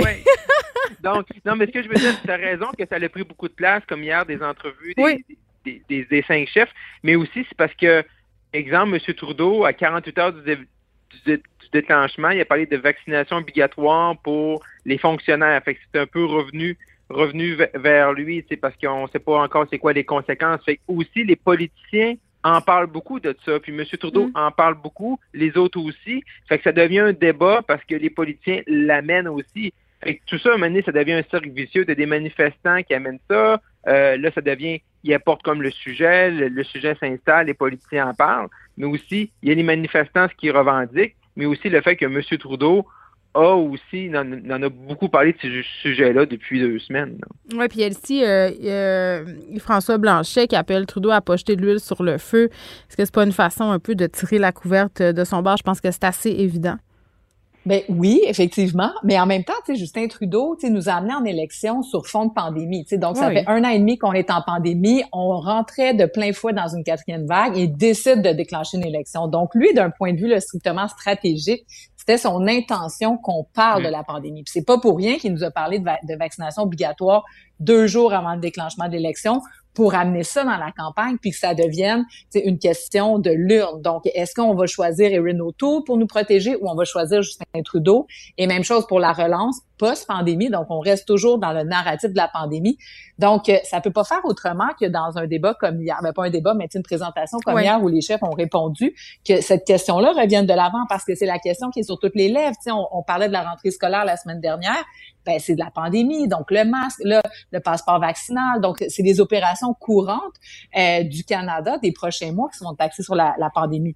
C'est un pari risqué parce que Justin Trudeau, si la pandémie s'accentue, euh, ben peut-être que les mesures plus drastiques face euh, face euh, bon à la vaccination et tout ça vont remporter finalement la popularité et l'adhésion des citoyens. Mais en même temps, le problème, attends, ben, l'élection est le 20. L'élection est le 20, fait que ça n'aura pas le temps tant que ça de dégénérer. J'ai envie de dire malheureusement, mais on veut pas que ça dégénère, donc je le dirai pas là. c'est ça. Ok.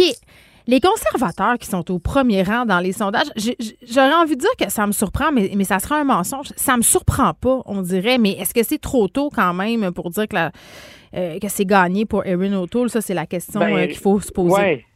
Ben c'est ça, là, là, on est à trois semaines du vote aujourd'hui. C'est sûr que quand tu es pour les conservateurs, pour M. O'Toole, c'est sûr que tu aimes ça monter, mais tu tranquillement. Puis comme essayer de passer un peu sous le radar, puis à la dernière jour, tu sais, les deux, trois derniers jours, là, quand tout le monde, son idée est faite, ben là, ah, tu sais, là, là, tu montes des sondages, puis tu dis victoire, puis là, c'était une surprise, puis là, tous les sondages se sont trompés parce que là, cette semaine, on le sait, il y a un, gros débat jeudi soir, euh, le face-à-face -à, TVA. Les, les attentes sont élevées pour tous les chefs.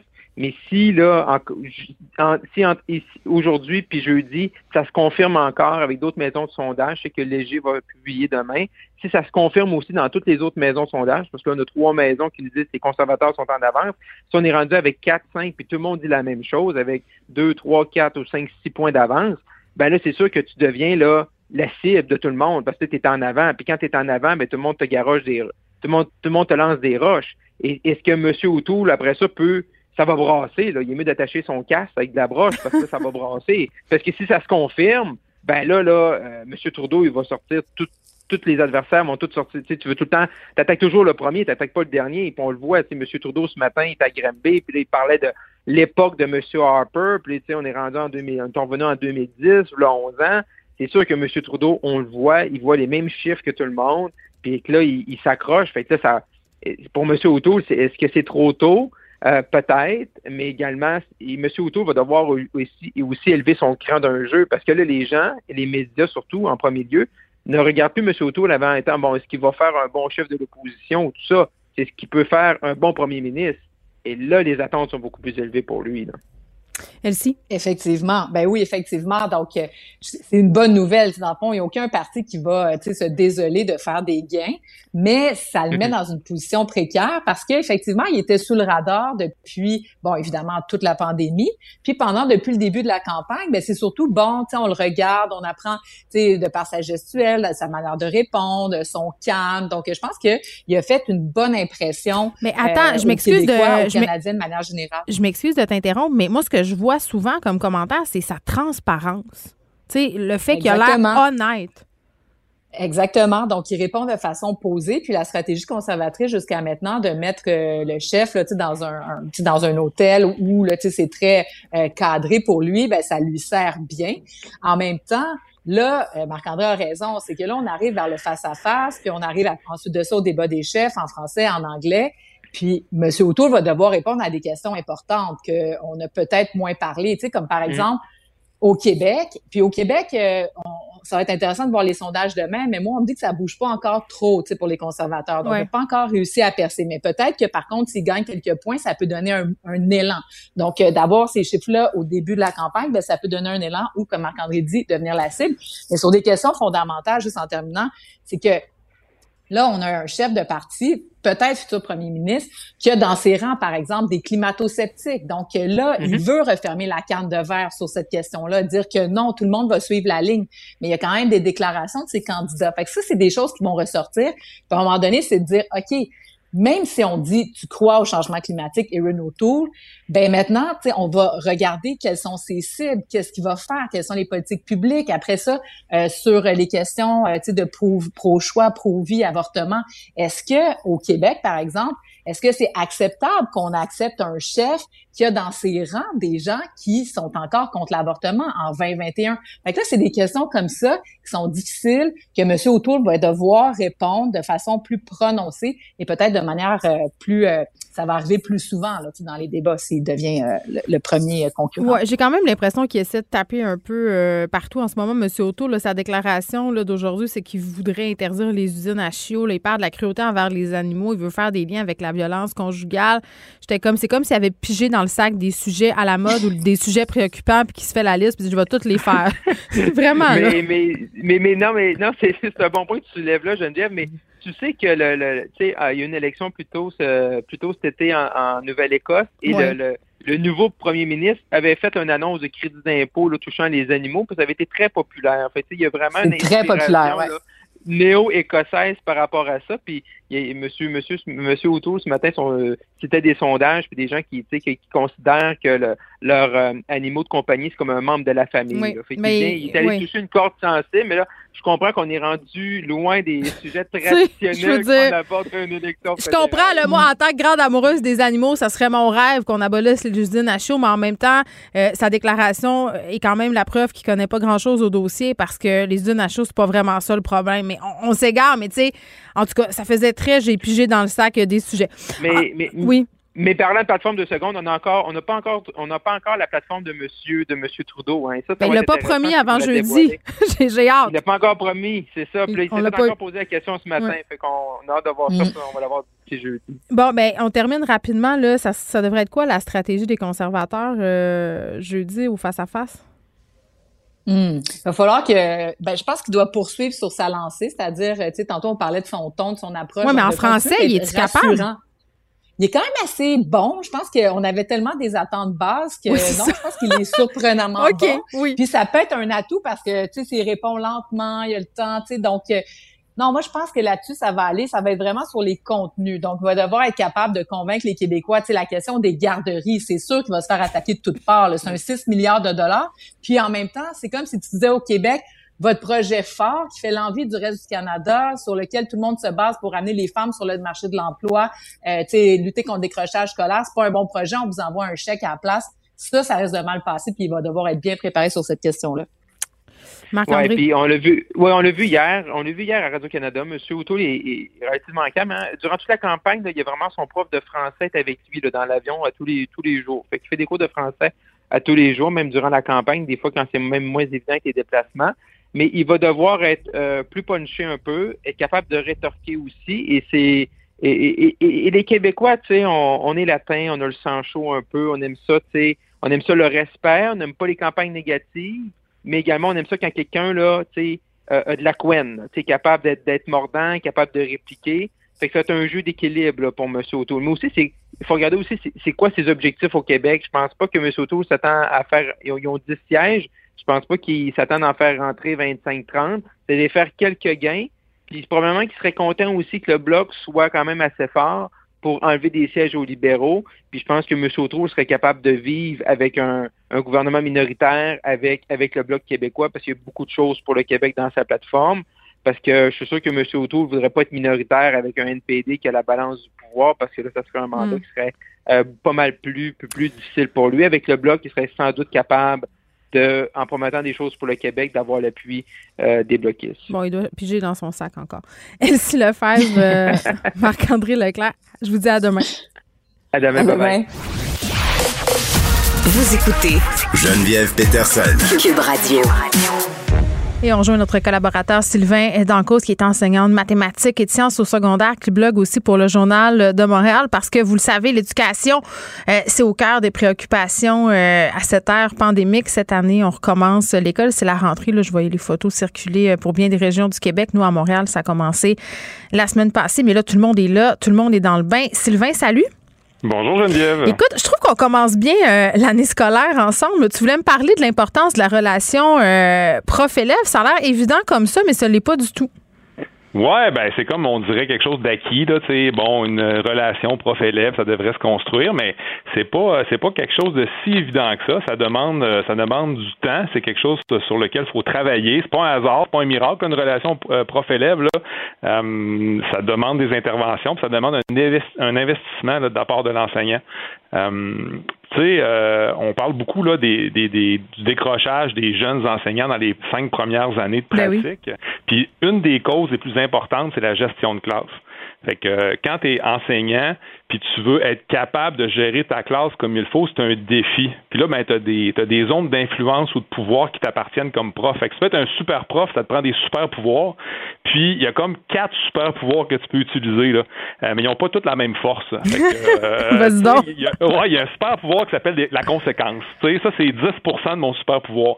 Fait que la, la conséquence, ben, c'est comme le classique, tu sais, mais il y a comme des fois, on pense que donner une conséquence à un enfant en adolescence, ça va régler les problèmes, ça va aller de soi, mais non. C'est pas toujours. Oui, des fois, on n'a pas le choix de donner une conséquence, mais c'est pas la meilleure façon euh, toujours d'agir. Puis c'est pas euh, c'est pas quelque chose qui est si efficace que ça la conséquence. Hey Sylvain, euh, le, son est, le son est vraiment mauvais. On va te rappeler euh, sur une autre ligne parce que là, ça agrige vraiment beaucoup. Puis je fais un peu de pouce sur ce que Sylvain vient de dire pendant qu'on le rappelle.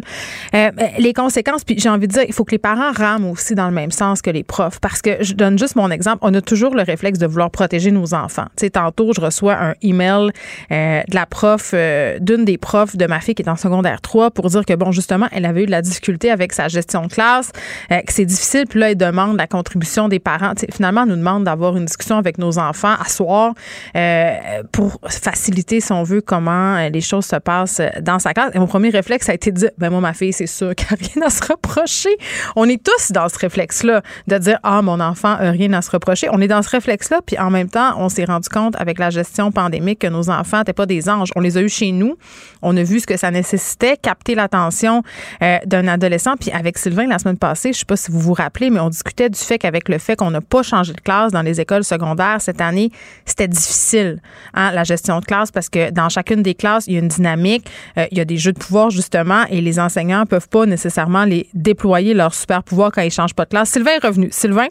Bonjour Geneviève. Bon, on se reparlait, là, le son est meilleur. On se reparlait euh, de, de, de, ton super pouvoir, la conséquence. Vas-y donc avec les autres.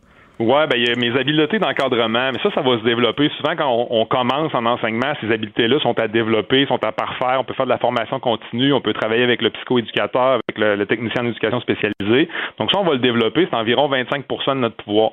Euh, puis après ça, ben, il y a deux éléments qui sont vraiment clés en ce début d'année-là. C'est premièrement des règles et des attentes claires. Ça prend un cadre structurant pour les jeunes. Euh, ça, c'est à peu près aussi 25% Puis l'autre 40% ben, c'est notre lien prof-élève.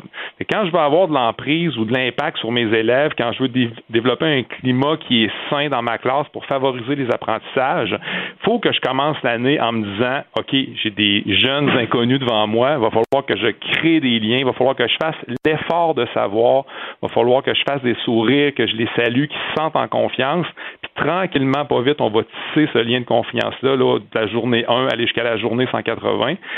Puis ça, des fois, quand on commence en enseignement, on pense qu'il faut que les élèves nous aiment. Là, puis on est comme, ben, des fois, notre, notre nos, nos, attentes sont pas claires ou nos règles sont pas assez strictes. Donc, faut pas, faut pas non plus tomber dans euh, dans le un ou l'autre. C'est un et l'autre. Donc, oui, mais attends, euh, Sylvain, je m'excuse de t'interrompre, mais moi, les profs que j'aimais le plus, c'était les profs considérés comme étant sévères. Je veux dire, pas des dictateurs là ou des dictatrices, mais, mais c'était clair dans leur classe. Là. Ça passait par là.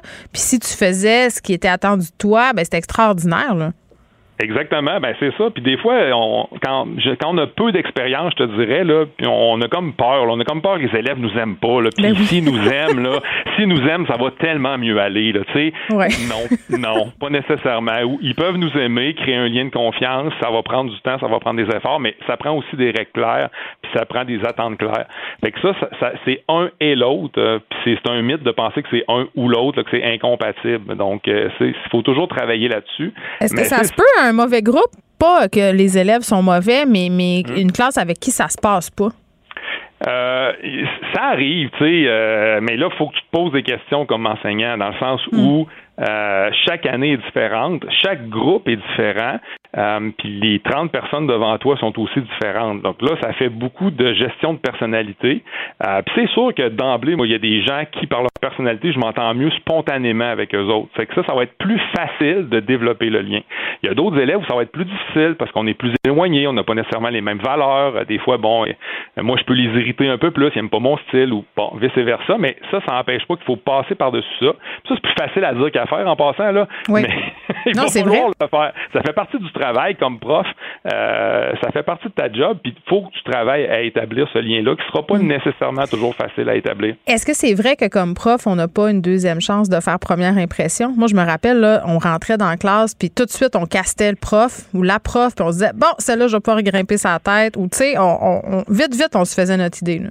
Ben c'est sûr que tu sais le, le, le, début d'un cours comme le début d'une entrevue dans le sens où les premières euh, secondes et les premières minutes sont importantes. Euh, faut que tu sois dans ton cadre de porte, faut que tu salues les élèves, faut que tu leur souris, faut qu'ils se sentent bien quand ils arrivent dans le local, puis il faut qu'il y ait un petit peu un effet wow quand le cours va commencer, de dire hey le prof est en contrôle, euh, ça a l'air intéressant, il sait où est-ce qu'il s'en va, puis là ça va sécuriser les élèves. Puis là tu viens de mettre la table, mais là on appelle ça le jour 1. c'est le pitch de vente. va durer 180. Fait que nécessairement, il y, a il y aura des hauts et des bas. C'est une, une, tendance une année scolaire. Puis il y a certains groupes que je vais passer des super belles périodes avec eux autres. Je vais dire, hey, wow, gang, c'est tellement le fun aujourd'hui. Puis la semaine d'après, ils vont me faire une période de boîte. Puis, ben, on va travailler là-dessus, puis on va apprendre. Puis eux vont m'apporter des choses, puis moi, je vais leur apporter des choses, puis on va progresser comme ça. Tu sais, il y a une évolution qui se fait dans un, dans un groupe. Nous, on appelle ça la naissance, la vie et la mort. La mort étant la fin de l'année scolaire. Ben, voyons. OK. Ben, je te le dis à toi, là, dis-le pas personne, mais nous, on appelle ça la naissance, la vie et la mort, dans le sens où le groupe naît avec toi, tu vas le conduire à bon port, puis tu vas vivre avec, avec les hauts et les bas de, de, ce que demande cette vie-là euh, en communauté. Puis à la fin, ben, c'est comme la séparation. Quand tu as eu une belle année avec tes élèves, tu es triste, là, sais, c'est un peu un deuil que tu fais de voir tes élèves partir, puis euh, tu es toujours content de les revoir quand tu as eu des, des beaux groupes ou des beaux élèves avec qui te connecter, puis ça, c'est toujours un plaisir, puis ça, c'est une paye qui est, ah là, tu vas me dire que la paye du prof, c'est ça? Non, la paye du prof, c'est 83 000 par année. C'est ça, bon. Merci. Puis c'est mes vacances aussi, là, je veux dire, ça fait partie d'un tout. Mais tu sais, dans ce qui mais tu sais, dans ce qui se mesure pas, oui. ça fait du bien. Moi, je vois mes anciens élèves revenir à l'école puis me dire, Monsieur Dancause, on s'ennuie de vous, ou bien des anciens élèves avec qui j'ai des contacts sur des réseaux sociaux encore, qui sont rendus à 30 ans, qui ont des enfants. Tu sais, ça me fait tellement plaisir de mais je comprends, euh, je comprends que ça fait un sens, puis on se rappelle toujours de ces profs-là qui nous ont marqués. Sylvain Dancause, merci beaucoup. Merci à toi. Brillante et éloquente, Geneviève Peterson. elle expose toutes les facettes de l'actualité. Cube Radio. Cube Radio. Cube Radio. En direct à LCN. Alors, trouver notre collègue Geneviève Peterson, 14h30 euh, dans nos studios de Cube Radio. Salut Geneviève. Bonjour Julie. Bon, euh, qui n'a pas vu ces images complètement bouleversantes en fin de semaine de cette jeune boxeuse mexicaine, Jeannette Zacharias Zapata, qui est aujourd'hui entre la vie et la mort, 18 ans seulement. Oui, puis euh, tu, tu, dis euh, avec justesse euh, que ça a été difficile de regarder ces images. Ce matin, c'est sur la une du journal, puis c'est rare que je fais ça, mais j'ai tourné le journal. J'étais pas capable de voir les images. Je, trouvais ça euh, tellement épouvantable. Puis, puis cette histoire-là, on en parle en long et en large. Je pense qu'il y a beaucoup de questions qu'il faut se poser parce que la conversation sur la violence dans les sports, je voyais tantôt que tu parlais avec Enrico Ciccone, on l'a depuis ouais. quand même plusieurs années. C'est une conversation euh, qui est légitime. Dans le cas d'un sport comme la, comme la boxe, euh, c'est sûr que c'est un peu plus complexe parce que l'objectif de ce sport-là, ben, je suis désolée de le dire, mais c'est quand même de se taper dessus. T'sais. Donc, tu peux pas dire du jour au lendemain, ben, il y aura plus de combat, euh, il y aura plus de coups portés. bon, on pourrait remettre en question les coups portés à la tête, mais, mais c'est un autre dossier. Les questions vraiment qu'il faut poser en ce moment, là, euh, j'entendais Marie-Pierre Hull ce matin, là, elle a accordé euh, une entrevue là, sur nos ondes, bouleversée, là, bouleversée, parce que c'est clair que quand tu t'en vas euh, te battre comme ça, c'est un sport d'abord et avant tout. La boxe, tu penses pas que tu vas envoyer Mhm. quelqu'un au tapis comme ça. Euh, je l'entendais, puis c'est le cas de beaucoup de boxeurs, beaucoup de boxeuses nous dire, quand on boxe, on est conscient des risques, on sait que ça peut arriver. Et c'est là où moi j'ai un petit bémol. Je me dis, oui, t'es conscient, t'es consciente, mais vraiment. Tu sais, euh, parce que de dire ça peut arriver versus ça arrive, il me semble qu'on est ailleurs. Puis, tu sais, on se parlait euh, beaucoup de l'âge qui séparait ces deux boxeuses-là, 31 ans, 18 ans. Euh, Jeannette qui a été mise chez les professionnels au Mexique à l'âge de 15 ans. Euh, cette jeune fille-là qui a été payée 1800 dollars, Julie, pour monter sur Oui, ce- puis la dernière fois qu'elle s'est battue, euh, elle a perdu par KO. C'était seulement il y a de ça trois mois. Donc, Ben lorsqu'on regarde les deux fiches, je regardais la, la pesée. Ouais. On, on a l'impression que la boxeuse mexicaine n'est peut-être pas la bonne adversaire, le bon adversaire pour, euh, pour Marie-Pierre Houle. Ou c'est- Ça- est-ce qu'elle est-ce qu'elle était vraiment de calibre? Ça fait partie de toutes les questions qui sont très, très légitimes euh, de se poser en ce moment. Euh, les contextes euh, sont pas très connus. Là. Tu me parles d'un chaos. On a eu plus d'informations sur ce chaos-là versus le conjoint de la jeune femme en question, mais ce qu'on sait, c'est qu'elle était apte à mener ce combat-là. Les circonstances du chaos, on les connaissait pas. Il y a des gens, ils ont passé des scans cérébraux. Est-ce que c'était suffisant? Tu sais, puis tu l'as dit, là, les conditions d'entraînement, avant un combat, les boxeurs se déshydratent. Après ça, pour aller au combat, c'est une autre paire de manches. Est-ce que c'était la bonne adversaire, 18 ans versus 31, toute l'expérience que Marie-Pierre Hull a versus cette jeune femme-là qui, tu sais, qui vient de faire son entrée dans le monde de la boxe? Les promoteurs, les coachs sont où?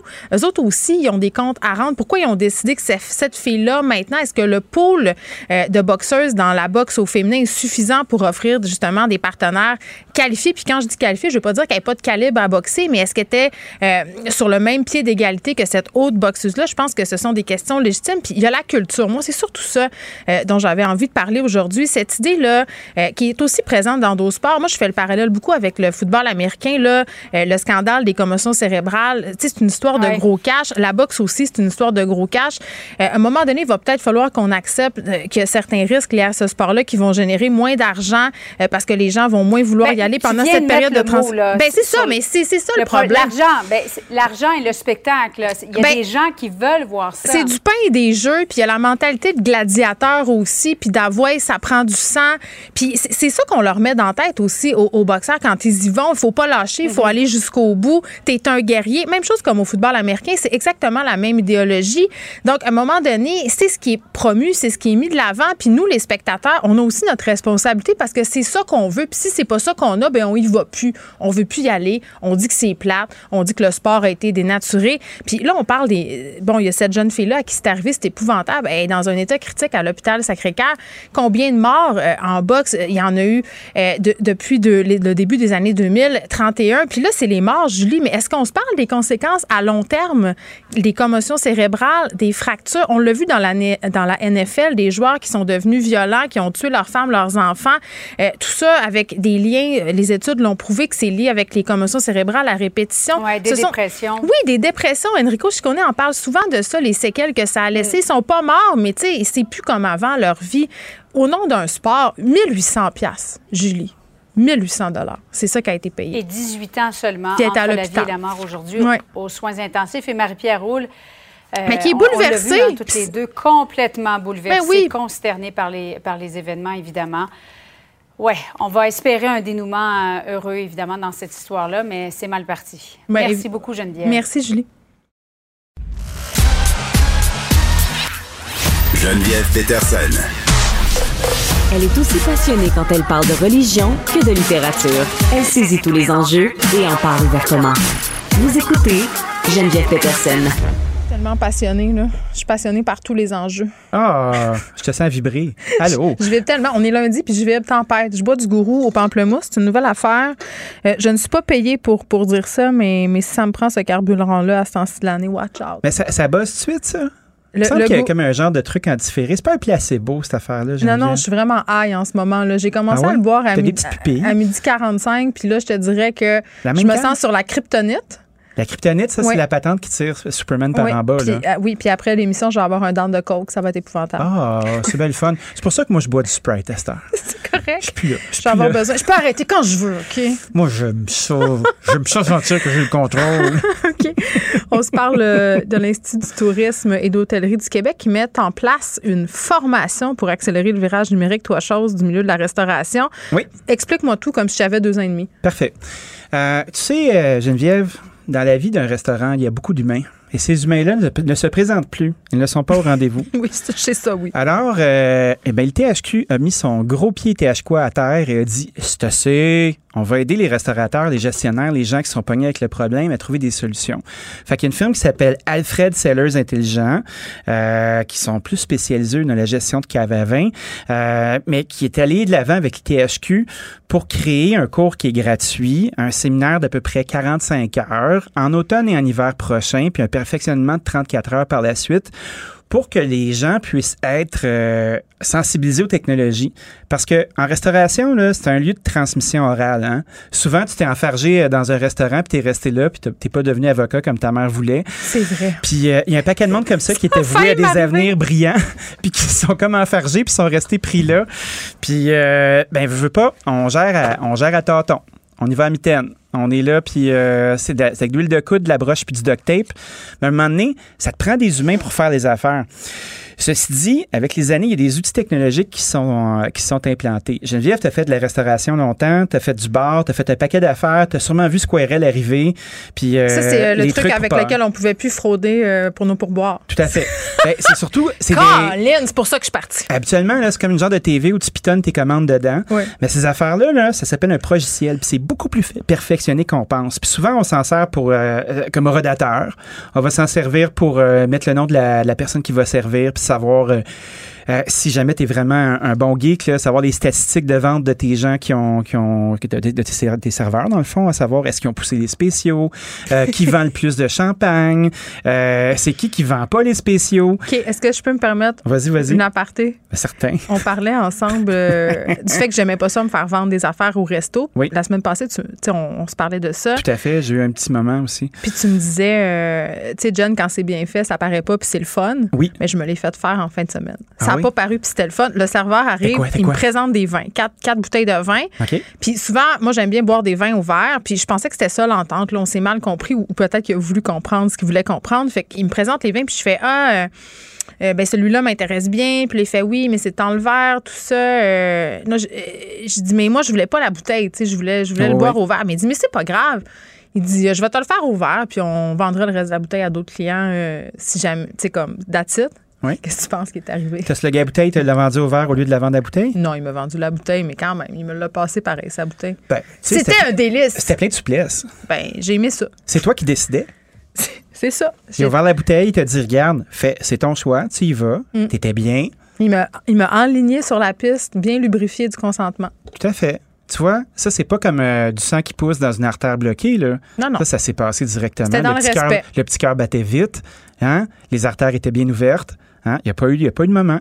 ça n'a pas senti tos brûlé. C'était la preuve. Ton bras gauche n'a pas pincé. C'était la preuve que quand c'est bien fait, ça fonctionne. Puis avec la pénurie de main-d'œuvre, les gens peut-être ont moins d'expérience, puis là, ça paraît plus. Puis Ben, là, c'est moins le fun. Ce qui est bien Bon, important, puis qu'on- que je trouve chouette de la part de l'ITHQ, euh, puis ça, c'est encore Lisa Frula qui rock l'ITHQ sur un show temps, comme dans Respect Lisa, je t'avais de me faire faire un T-shirt. Ça rock pas mal tout, Lisa. Hein, Lisa est capable. Lisa, elle prend son bataclou puis elle y va, tu sais. Ça, c'est ma Lisa. J'adore ça. C'est gratuit. C'est gratuit pour tous les gestionnaires 45 qui vont se donner. gratuit. Ouais, qui vont se donner à peine de regarder, c'est en ligne. Fait que tu t'abonnes, puis après ça, ben là, tu, euh, exemple, euh, on parlait des logiciels. Ben, quand tu fais, euh, tu peux insérer ton inventaire dans ça. Ça niaiseux, mais l'inventaire, là, c'est beaucoup, beaucoup, beaucoup d'argent qui pourrait dormir. Tu sais, mettons, chez nous, là, j'ai plein de contenants qui correspondent pas les uns avec les autres. C'est un peu comme votre tiroir de Tupperware, Ah, mais qui Dieu. coûte 4000 pièces. Un cauchemar épouvantable. Fait que, mettons, euh, quelqu'un ne commande pas la bonne sorte de verre de 12 onces, les verres en plastique. Puis là, tu as plein de couvercles, tu as plein de petits trucs pour mettre du granola dedans parce que tu as eu l'idée de mettre du yogourt à un moment donné. Puis là, tout ça ne fonctionne pas avec les autres trucs. Puis là, tout peut se multiplier. C'est la même chose avec les couvercles en aluminium, c'est la même chose avec la mauvaise sorte de napkin. Puis à un moment donné, tu fais pas ton inventaire, tu le fais une fois, puis tu fais Christy, il y a 20 000 pièces qui dort dans la maison. Ben, les outils technologiques servent à être capable de savoir en temps réel qu'est-ce que tu peux faire. Donc, ce cours-là propose des technologies qui sont québécoises, qui n'ont pas nécessairement d'intérêt à te vendre des technologies, mais te propose à, à apprendre à s'en servir, puis à se développer une stratégie de gestionnaire pour être capable de faire une bonne job. Il y a un autre truc aussi euh, qu'on regarde, là, c'est les logiciels de réservation. Tu sais, les, réserva- les réservations, c'est vraiment plus à mode. Mais là. Rési, euh, Il y a Rési, c'est chouette euh, parce que- Libo, li- Libo. Il y a Libro. Libro. Hey, je un l'ai presque, ça- là. Ben ouais. Écoute, je suis comme euh, la madame qui cherche une bouteille SAQ.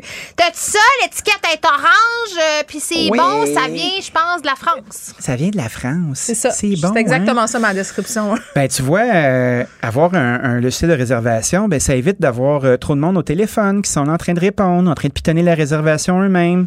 Passer des commandes en ligne, tu sais, pendant Moi, longtemps. J'adore ça. Pendant longtemps, il fallait que tu euh, t'appelles au resto, puis tu fasses euh, Bon, ben, je vais prendre une pizza. C'est quoi votre menu, là?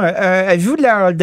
Euh, le pepperoni peut être sur le dessus. Quand tu as un site là, de, de transactionnel, ben, tu es capable d'éviter un paquet d'humains qui coûtent super cher, puis qui sont pas aussi fiables que la machine, tu sais. Fait que moi, je préfère avoir un humain qui va faire des ventes comme celui que tu as côtoyé en fin de semaine, puis prendre les- mes humains de qualité responsables, puis leur faire faire des choses tripantes, puis laisser euh, les outils technologiques faire le reste. Puis quand on commence à assumer que c'est quelque chose d'utile puis d'agréable, puis que le client en prend une partie, puis choisit ce qu'il a envie de faire, ben ça fait qu'on est un petit peu moins dans le trouble. Est-ce J'aime que- ça. Est-ce que c'est. OK, attends. Est-ce que c'est faux de dire que certains restaurateurs sont un peu des enfants terribles en ce sens où souvent ils ont de la misère un peu à s'organiser? Oui. Euh, C'est vrai. Le, le cadre, c'est dur. Oui. Euh, Tu sais, parce que ce sont de- des créateurs. Souvent, là, les chefs propriétaires. Ce sont des cancres aussi. C'est vrai. Donc, ils- dans ma tête, ils doivent être un peu rébarbatifs à ce type de système-là. Est-ce que je me trompe? Oui. Énormément. Tu un les restaurateurs, la plupart du temps, il faut que tu aies un, un peu un fond de bandit, là, mais tu sais, t'aimes pas les règles habituelles. Tu vis la nuit, euh, tu, tu vends de la fête, t'es pas super bon avec l'autorité, tu chauffes un bateau de T'es pirate. souvent pas nécessairement si bon que ça avec les chiffres. T'es pas plus. bon avec les chiffres, mais t'es capable de faire beaucoup de sous vite, vite, vite. Donc, c'est sûr qu'il y a des gens qui se disent Hey, moi, j'aille ça, je comprends rien, Ouais. ça m'énerve. Puis moi, tout ce que je veux, là, c'est faire mes plats, servir du monde, puis euh, finir Advienne ma semaine. Puis souvent, mais ils se font pogner. Ils se font pogner parce qu'ils savent pas compter, ils sont pas capables de prévoir, euh, ils savent pas compter ce qu'il y a dans l'assiette. Tu sais, on a déjà fait une coupe de fois le calcul dans l'assiette, là. Mais, tu sais, si ton assiette, tu la vends 25 puis elle te coûte 20 à fabriquer, t'es dans le trouble. Ben écoute, j'avais la discussion avec Max du chien fumant. À leur début, euh, c'était, c'était- Mhm. ils mettaient bien trop d'affaires dans les assiettes. C'était pas viable. Tu à un moment Ah, donné. ben, si tu fais bien de l'alcool, ça marche. Ouais, mais tu sais, même euh, encore faire- là. tu- t'as- je pense plus qu'on est dans un monde où on doit faire des loss leaders. Ben Tu non, donner du homard là, parce que tu veux vendre du spaghette à côté, là, c'est comme non. Comment on fait pour aller les chercher, ces gens-là? Parce que c'est eux qu'on veut aller chercher finalement. Est-ce qu'une telle initiative euh, va être capable euh, de, rejoindre ces enfants terribles-là? Ben, tu vois, la restauration, là, euh, ont encore un bon rayonnement. Le THQ est capable de, rejoindre un paquet de gens. Tu sais, moi, je m'implique beaucoup avec le Bureau des anciens diplômés. Je suis un, ambassadeur de l'ITHQ. C'est sûr que quand on prend des gens comme Martin Junot, comme moi, comme Patrice Demers, comme un paquet, un paquet de monde qui ont été formés à l'ITHQ, puis qui en parlent, ben, veut pas, hein, ça fait école, ça se promène. Puis, on a tous intérêt à mieux gérer nos trucs si on veut que les business survivent. Je pense que je vais prendre la formation pour gérer ma propre cuisine. Ben, je pense que ce serait pas bête. Puis les outils sont en place. Ma propre cuisine et aussi le débarras d'en bas, la réserve Peter Swain, là, où ben on sert le stock. Des fois, euh, je me rends compte que j'ai 28 boîtes d'une seule chose. Ben, c'est sûr, tu préfères une vente de garage. Ou de faire, admettons, un, un, oui, à un moment donné, j'étais partie sur le quinoa. je sais pas, en tout cas. Un sac de quinoa, j'en C'est cher, le quinoa. Ah, puis c'est énorme, puis c'est pas si bon que ça. Ben, ça dépend comment on le fait. Moi, je pense qu'on peut l'intégrer à pas mal d'affaires. Quand je suis tannée, je le sac dans des muffins. Oh, après ça, là. Ben, on a eu passion au quinoa. C'est les, les, aliments à la mode, puis à un moment donné, on les oublie, puis on revient euh, à nos bons vieux classiques, c'est-à-dire le fromage orange. Dany Saint-Pierre. Madame. Merci. À demain. Pour elle, une question sans réponse n'est pas une réponse. Geneviève Peterson. Cube Radio du développement dans le dossier du bracelet électronique euh, qui était à l'étude par le gouvernement. On le sait, là, ça faisait partie des recommandations du rapport qui a été déposé en décembre dernier, euh, ce rapport qui est intitulé Rebâtir la confiance. Puis on en a parlé souvent à cette émission euh, du bracelet électronique comme d'une solution, mais aussi de ses limites parce que c'est pas non plus une panacée. On va parler avec Mathilde Trou, qui est co-responsable des dossiers politiques du regroupement des maisons pour femmes victimes de violences conjugales. Madame Trou, bonjour. Oui, bonjour. Bon, là, il y a une étude qui est en cours. C'est très, très sérieux. Deux chercheurs euh, qui ont recensé au début de l'année euh, des études sur l'utilisation du bracelet électronique ailleurs dans le monde. Là, on sait que ça se fait dans différents euh, pays d'Europe. Ils ont sondé des organismes locaux parce qu'il y a des avantages, il y a des inconvénients. et là, est-ce que cette étude-là est une étude qui démontre finalement que ça serait efficace d'implanter le système de bracelet électronique avec toutes les questions de droit de la personne que ça implique? est-ce que j'ai envie de vous demander si vous trouvez, euh, à prime abord, euh, que c'est une bonne étude et que c'est une mesure qui pourrait faire une vraie différence. Oui, tout à fait. Alors, euh, en fait, nous, on, a rencontré ces deux chercheurs, donc dans le cadre de l'étude de faisabilité. Et euh, nous, euh, donc, on n'est pas contre cette mesure. C'est, on, on, pense en effet que ça, c'est un outil parmi d'autres finalement pour limiter la dangerosité des conjoints et faire en sorte que la conjointe victime de violences conjugales mm. soit mieux protégée. Puis nous, ce qu'on recommandait aux chercheurs, ça serait l'implantation de projets pilotes à la fois en milieu euh, urbain et en milieu rural pour être sûr, avant d'implanter cette mesure dans le tout de territoire, que, un, elle fonctionne bien, mm. et puis que, deux, c'est faisable partout.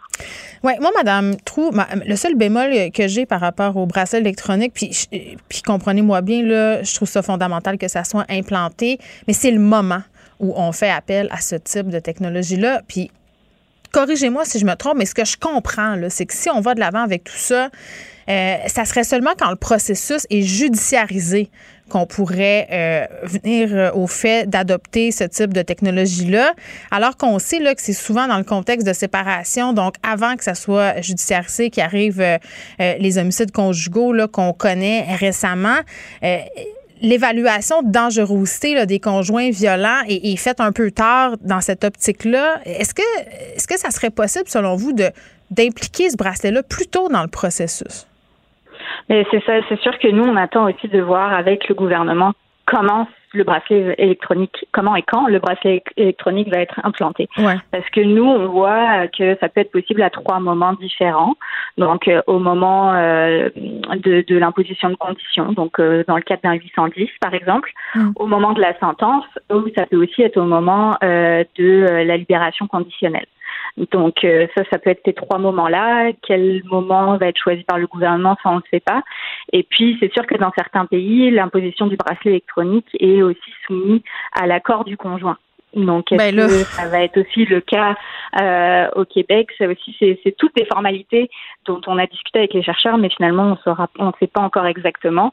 Euh, donc oui, le, bracelet électronique peut avoir certains avantages, mais il peut avoir aussi beaucoup d'inconvénients. Donc c'est pour ça qu'il faut faire très attention avant l'implantation de cette mesure. Mais ça serait quoi les inconvénients, par exemple, mis à part euh, le fait que dans certains pays, le conjoint, il faut qu'il donne son autorisation?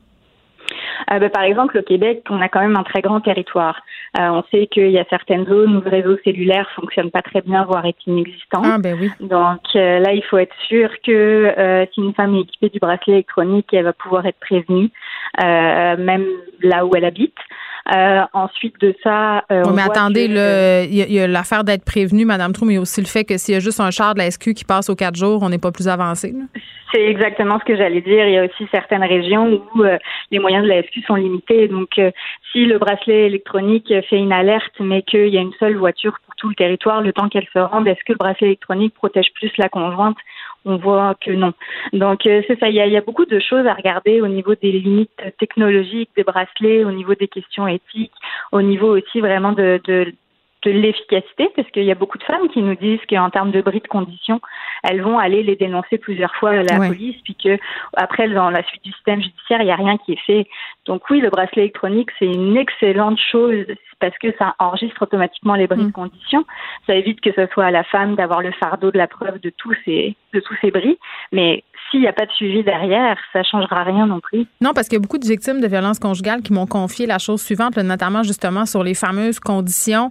Euh, peut-être que le conjoint n'a pas le droit d'approcher parce qu'il y a un 810 et que le bracelet viendrait avoir un effet dissuasif, mais pour le harcèlement euh, qui a lieu euh, en dehors du monde physique, c'est-à-dire si on parle par exemple du harcèlement en ligne, du fait d'appeler 52 fois, ou même, moi, j'ai des victimes qui m'ont dit, euh, mon ex-conjoint, il, il, a hors de la cour de pas entrer en, en communication avec moi, euh, puis il fait appeler sa mère, ou il fait appeler sa sœur, ou il fait appeler des amis pour, pour me menacer. Tu sais, ça aussi, là, il faudrait qu'on, s'attarde à tout ça, les formes que le harcèlement peut prendre. Oui, exactement. Euh, il y a beaucoup de conjoints qui vont poursuivre leur harcèlement euh, via les médias sociaux, au téléphone. Mm. Euh, puis, vous savez, il y a des limites aussi au niveau du bracelet électronique. Donc, si la limite c'est 500 mètres, c'est sûr qu'il y a certains conjoints qui vont pouvoir se mettre à 550 mètres, puis ils vont se signaler à la conjointe. Donc elle, elle va le voir, donc le harcèlement va se poursuivre, le stress va se poursuivre, la peur va se poursuivre, mais ils vont être en dehors de la zone. Donc c'est ça aussi qu'il faut prendre en compte. C'est c'est vraiment que euh, pour ça que nous on présente le bracelet électronique comme un outil parmi d'autres, mais certainement pas comme la solution euh, ultime. Est-ce qu'il y a d'autres mesures concrètes là, auxquelles on devrait penser euh, qui seraient prioritaires, peut-être même davantage que, ce bracelet électronique-là? Parce que le bracelet, il frappe l'imaginaire parce que c'est un objet concret. tu te dis, OK, il y a un bracelet, là, il viendra pas. C'est très, très mm-hmm. tangible. Mais, mais dans toute la discussion qu'on est en train d'avoir sur la violence conjugale, là, on sait qu'on va avoir un tribunal spécialisé, projet pilote à ce niveau-là. Mais outre ça, là, parce que euh, on a eu des féminicides euh, à n'en plus finir là, pendant la pandémie, puis je pense que tout le monde se dit, OK, c'est quoi la suite? Qu'est-ce qu'on pourrait mettre en place? Qu'est-ce qui manque? C'est sûr que euh, là, la, panoplie d'annonces qui ont été faites ces derniers mois par le gouvernement est vraiment un pas dans la bonne mm. direction. Ce sont des annonces. Une mesure qu'on pousse. c'est plusieurs mesures. Là, c'est sûr qu'on on, voit, on attend les, des, résultats concrets finalement de l'annonce de ces mesures, mais on sait que le gouvernement y travaille. Donc ça, pour nous, c'est quand même un, un, premier pas qui, qui, est très bon. Euh, mais il reste qu'il y a 190 recommandations au comité d'experts. Il y a aussi les recommandations du comité d'examen des décès. Mmh. Donc euh, il faut aller encore de l'avant avec ces recommandations-là. On n'a pas fini le travail. Euh, la formation, c'est vraiment très importante. La formation de tous les acteurs qui gravitent autour des victimes ou autour des agresseurs. Là, on le voit que dans plusieurs féminicides, il y avait d'autres acteurs, comme la police par exemple, ou d'autres sources qui étaient au courant, mais c'est vraiment ça peut être difficile de cerner que le conjoint va passer à l'action et va tuer sa conjointe. Donc la formation de tous ces acteurs, des juges, des avocats, des policiers, euh, d'autres acteurs de la santé mentale ou autres, ça, ça, peut vraiment faire une différence euh, pour lutter contre les féminicides. J'entendais euh, Erin O'Toole euh, faire des promesses électorales euh, précédemment, dire que, bon, il a fait tout un, segment sur les animaux de compagnie, voulait interdire les usines à chaud et dans la foulée, il a dit je, veux m'attaquer à toutes les formes de cruauté envers les animaux, faisait le rapprochement entre les animaux de compagnie et la violence conjugale, dit il y a des personnes qui s'empêchent de quitter leur foyer violent parce qu'elles ou ils ne peuvent pas emporter leurs animaux de compagnie. Ça me fait sourciller qui en profitent pour euh, remettre la, violence conjugale à travers cette histoire d'animaux de compagnie. Est-ce que vous trouvez que c'est de la récupération politique ou c'est un réel problème? Non, c'est un réel problème. Il y, a, y a certaines femmes qui, en effet, vont pas oser quitter leur foyer. Euh, parce que le conjoint, plusieurs fois, leur les a menacés de tuer leurs animaux de compagnie. Euh, donc là, on travaille à beaucoup de nos maisons d'aide et d'hébergement qui vont travailler avec euh, des refuges pour justement que, les, que leurs animaux domestiques soient pris en charge le temps qu'elles soient hébergées en maison d'aide et d'hébergement. Puis je vous dirais que c'est aussi une grosse problématique en milieu rural aussi parce que euh, pour certaines femmes, ça va être euh, leur élevage, et puis là, le, le, conjoint va pouvoir leur dire la même chose, ben, si tu pars, moi je vais tuer euh, tous les animaux de la ferme. Et puis ça, on voit que c'est autant une perte au niveau sentimental, mais aussi au niveau économique. Donc non, c'est vraiment un, un problème que, mm. qui, qui, est rapporté par les femmes victimes de violences conjugales. Oui, puis c'est quand même une bonne chose que cette discussion-là s'immisce dans la campagne électorale présente. Tout à fait. Trou Merci, qui est co-responsable des dossiers politiques du regroupement des maisons pour femmes victimes de violences conjugales. On faisait euh, un petit suivi à savoir qu'est-ce qui se passe avec cette fameuse question du bracelet électronique qui est étudiée euh, assez sérieusement par le gouvernement. Ne vous laissez pas berner par ces prises de position saisissantes. Geneviève Peterson est aussi une grande sensible. Vous écoutez Geneviève Peterson. Cube Radio. Les rencontres de l'heure. Léa Streliski et Mathieu Cyr. La rencontre Streliski-Cyr.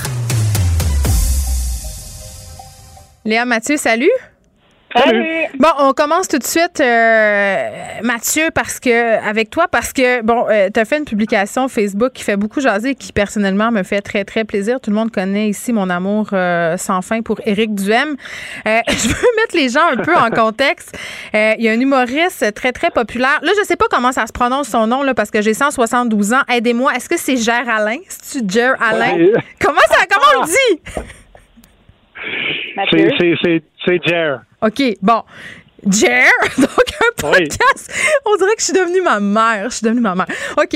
Euh, Jer a un podcast très populaire euh, qui s'appelle WhatsApp et il a fait un, post pour dire qu'il recevait Éric Duhem dans une couple de semaines puis il, interpellait sa communauté. Il disait quelles questions euh, aimeriez-vous lui poser. Et toi, Mathieu, tu en avais beaucoup des questions euh, pour Éric Duhem. Oui, j'ai posé une dizaine de questions pour Éric Duhem parce que je, je, je, tu sais, j'adore Jer. C'est un, c'est un de mes bons chums. En tout cas, j'espère qu'il l'est encore après ce, ce truc-là que j'ai fait. Mais tu sais, c'est, c'est parce que souvent, dans ce type de podcast-là, ils vont recevoir quelqu'un pour lui poser des questions. C'est quoi ta meilleure sauce de, de spaghetti, tu sais, des affaires de même dont on se torche. Et, et je trouve que Duhem, le personnage, je le trouve énigmatique parce que je ne sais pas. La dernière question, c'est à quoi tu sers? Et dans le sens que, je veux dire, le gars, le gars, est, visiblement, je pense qu'il est brillant. Il a un bac en sciences politiques, une maîtrise en administration publique, mais euh, je veux dire, il était, il était, euh, il était militant pour le PQ, le Bloc, le Parti conservateur, l'ADQ. Là, maintenant, je pense qu'il aime beaucoup la lumière. Ben, ben c'est ça. Puis il est tout le temps contre quelque chose. Les livres, quand tu regardes les livres qu'il a publiés, c'est euh, il y en a un qui était contre les baby boomers, l'autre était contre les syndicats, l'autre était contre la SAQ, l'autre était contre le lobby de la, de, des, le, supposé lobby gay. Fait que, la mafia rose. Ben, ben c'est parce qu'en fait, je vois Éric Duhem étant contre beaucoup de choses, mais je le vois pas être pour quelque chose. Puis moi, la question que je me pose, c'est les 25 000 membres qui est allé chercher. Je serais curieux de savoir combien il y a là-dedans qui sont pour le Parti conservateur versus combien il y en a là-dedans qui sont contre les mesures sanitaires. Fait que c'est juste pour moi quelqu'un qui conteste sans amener de solutions. Ben, tu poses une question intéressante, puis dans, dans, les questions que tu posais à Éric Duhem, euh, à la blague quand même, euh, moi, il y a quelque chose qui m'a interpellé, puis c'est quelque chose euh, qui revient souvent là, quand on parle d'Éric Duhem puis de ses affirmations. Léa, à un moment donné, M. Duhem me dit vaut, mieux vaut une mauvaise information que pas d'information du tout. Puis c'est parce que je me demande à un moment donné, c'est parce qu'on peut s'amuser à ressortir des quotes d'Éric Duhem, je pense, jusqu'à dans trois semaines. D'ailleurs, mm-hmm. le compte Twitter Radio Poubelle le fait allègrement pour le face à ces vieux démons, mais dans quelle mesure, quand tu deviens un chef politique euh, comme M. Duhem, ce passé-là euh, peut pas t'invalider? Moi, je comprends pas qu'il puisse faire carré en politique avec ce passé-là, ces affirmations-là. Je comprends pas pourquoi il est pas toujours en train de se refaire mettre ça d'en face, Léa. Ben, parce que au contraire, parce que malheureusement, on voit à quel point ce monstre-là est vivant. On l'a vu aux États-Unis. Puis on a vu à quel point il y a des polémistes, puis il y a des personnages qui sont prêts à toujours surfer sur cette cette espèce de vague toxique-là. Puis comme Mathieu dit, c'est que c'est des gens qui sont plus souvent contre que pour des affaires. Ils savent pas vraiment pourquoi ils sont, sur quoi ils se situent. Il n'y a jamais vraiment des enjeux politiques précis. Euh, c'est souvent juste des gens qui sont en colère, puis on a l'impression que Éric Duhem le premier, c'est là-dessus qu'il surfe depuis euh, des décennies sur cette espèce de mhm. colère toxique. Puis, euh, ben c'est ça, c'est des gens. Mais c'est du populisme. C'est, disons, appelons les choses par leur nom. C'est du populisme. C'est aller chercher des gens par les tripes en leur apportant pas des arguments rationnels. C'est facile. oui, vas-y. Oui, mais c'est surtout vouloir chier dans le salon. Je suis désolée, là. C'est ça que ces gens font, OK? C'est, la carbure. Dans les médias, c'est ça qu'ils faisaient. Je veux dire, dès qu'il y a une scène qui est mise, ou est-ce qu'on a mis une nappe sur une table, que ce soit dans les médias ou en politique, s'il y a moyen de faire caca dans le salon, c'est ça que ces gens-là vont faire parce que c'est ça qu'ils aiment. Puis ils pensent qu'en faisant ça, ils sont contre l'élite ou contre Radio-Canada ou contre les journalistes. Puis puis il y a bien du monde qui s'en rallie parce que dans les cours d'école, euh, se sont fait bobos, ou leur papa les aimait pas, ou ça vient les chercher dans une fibre.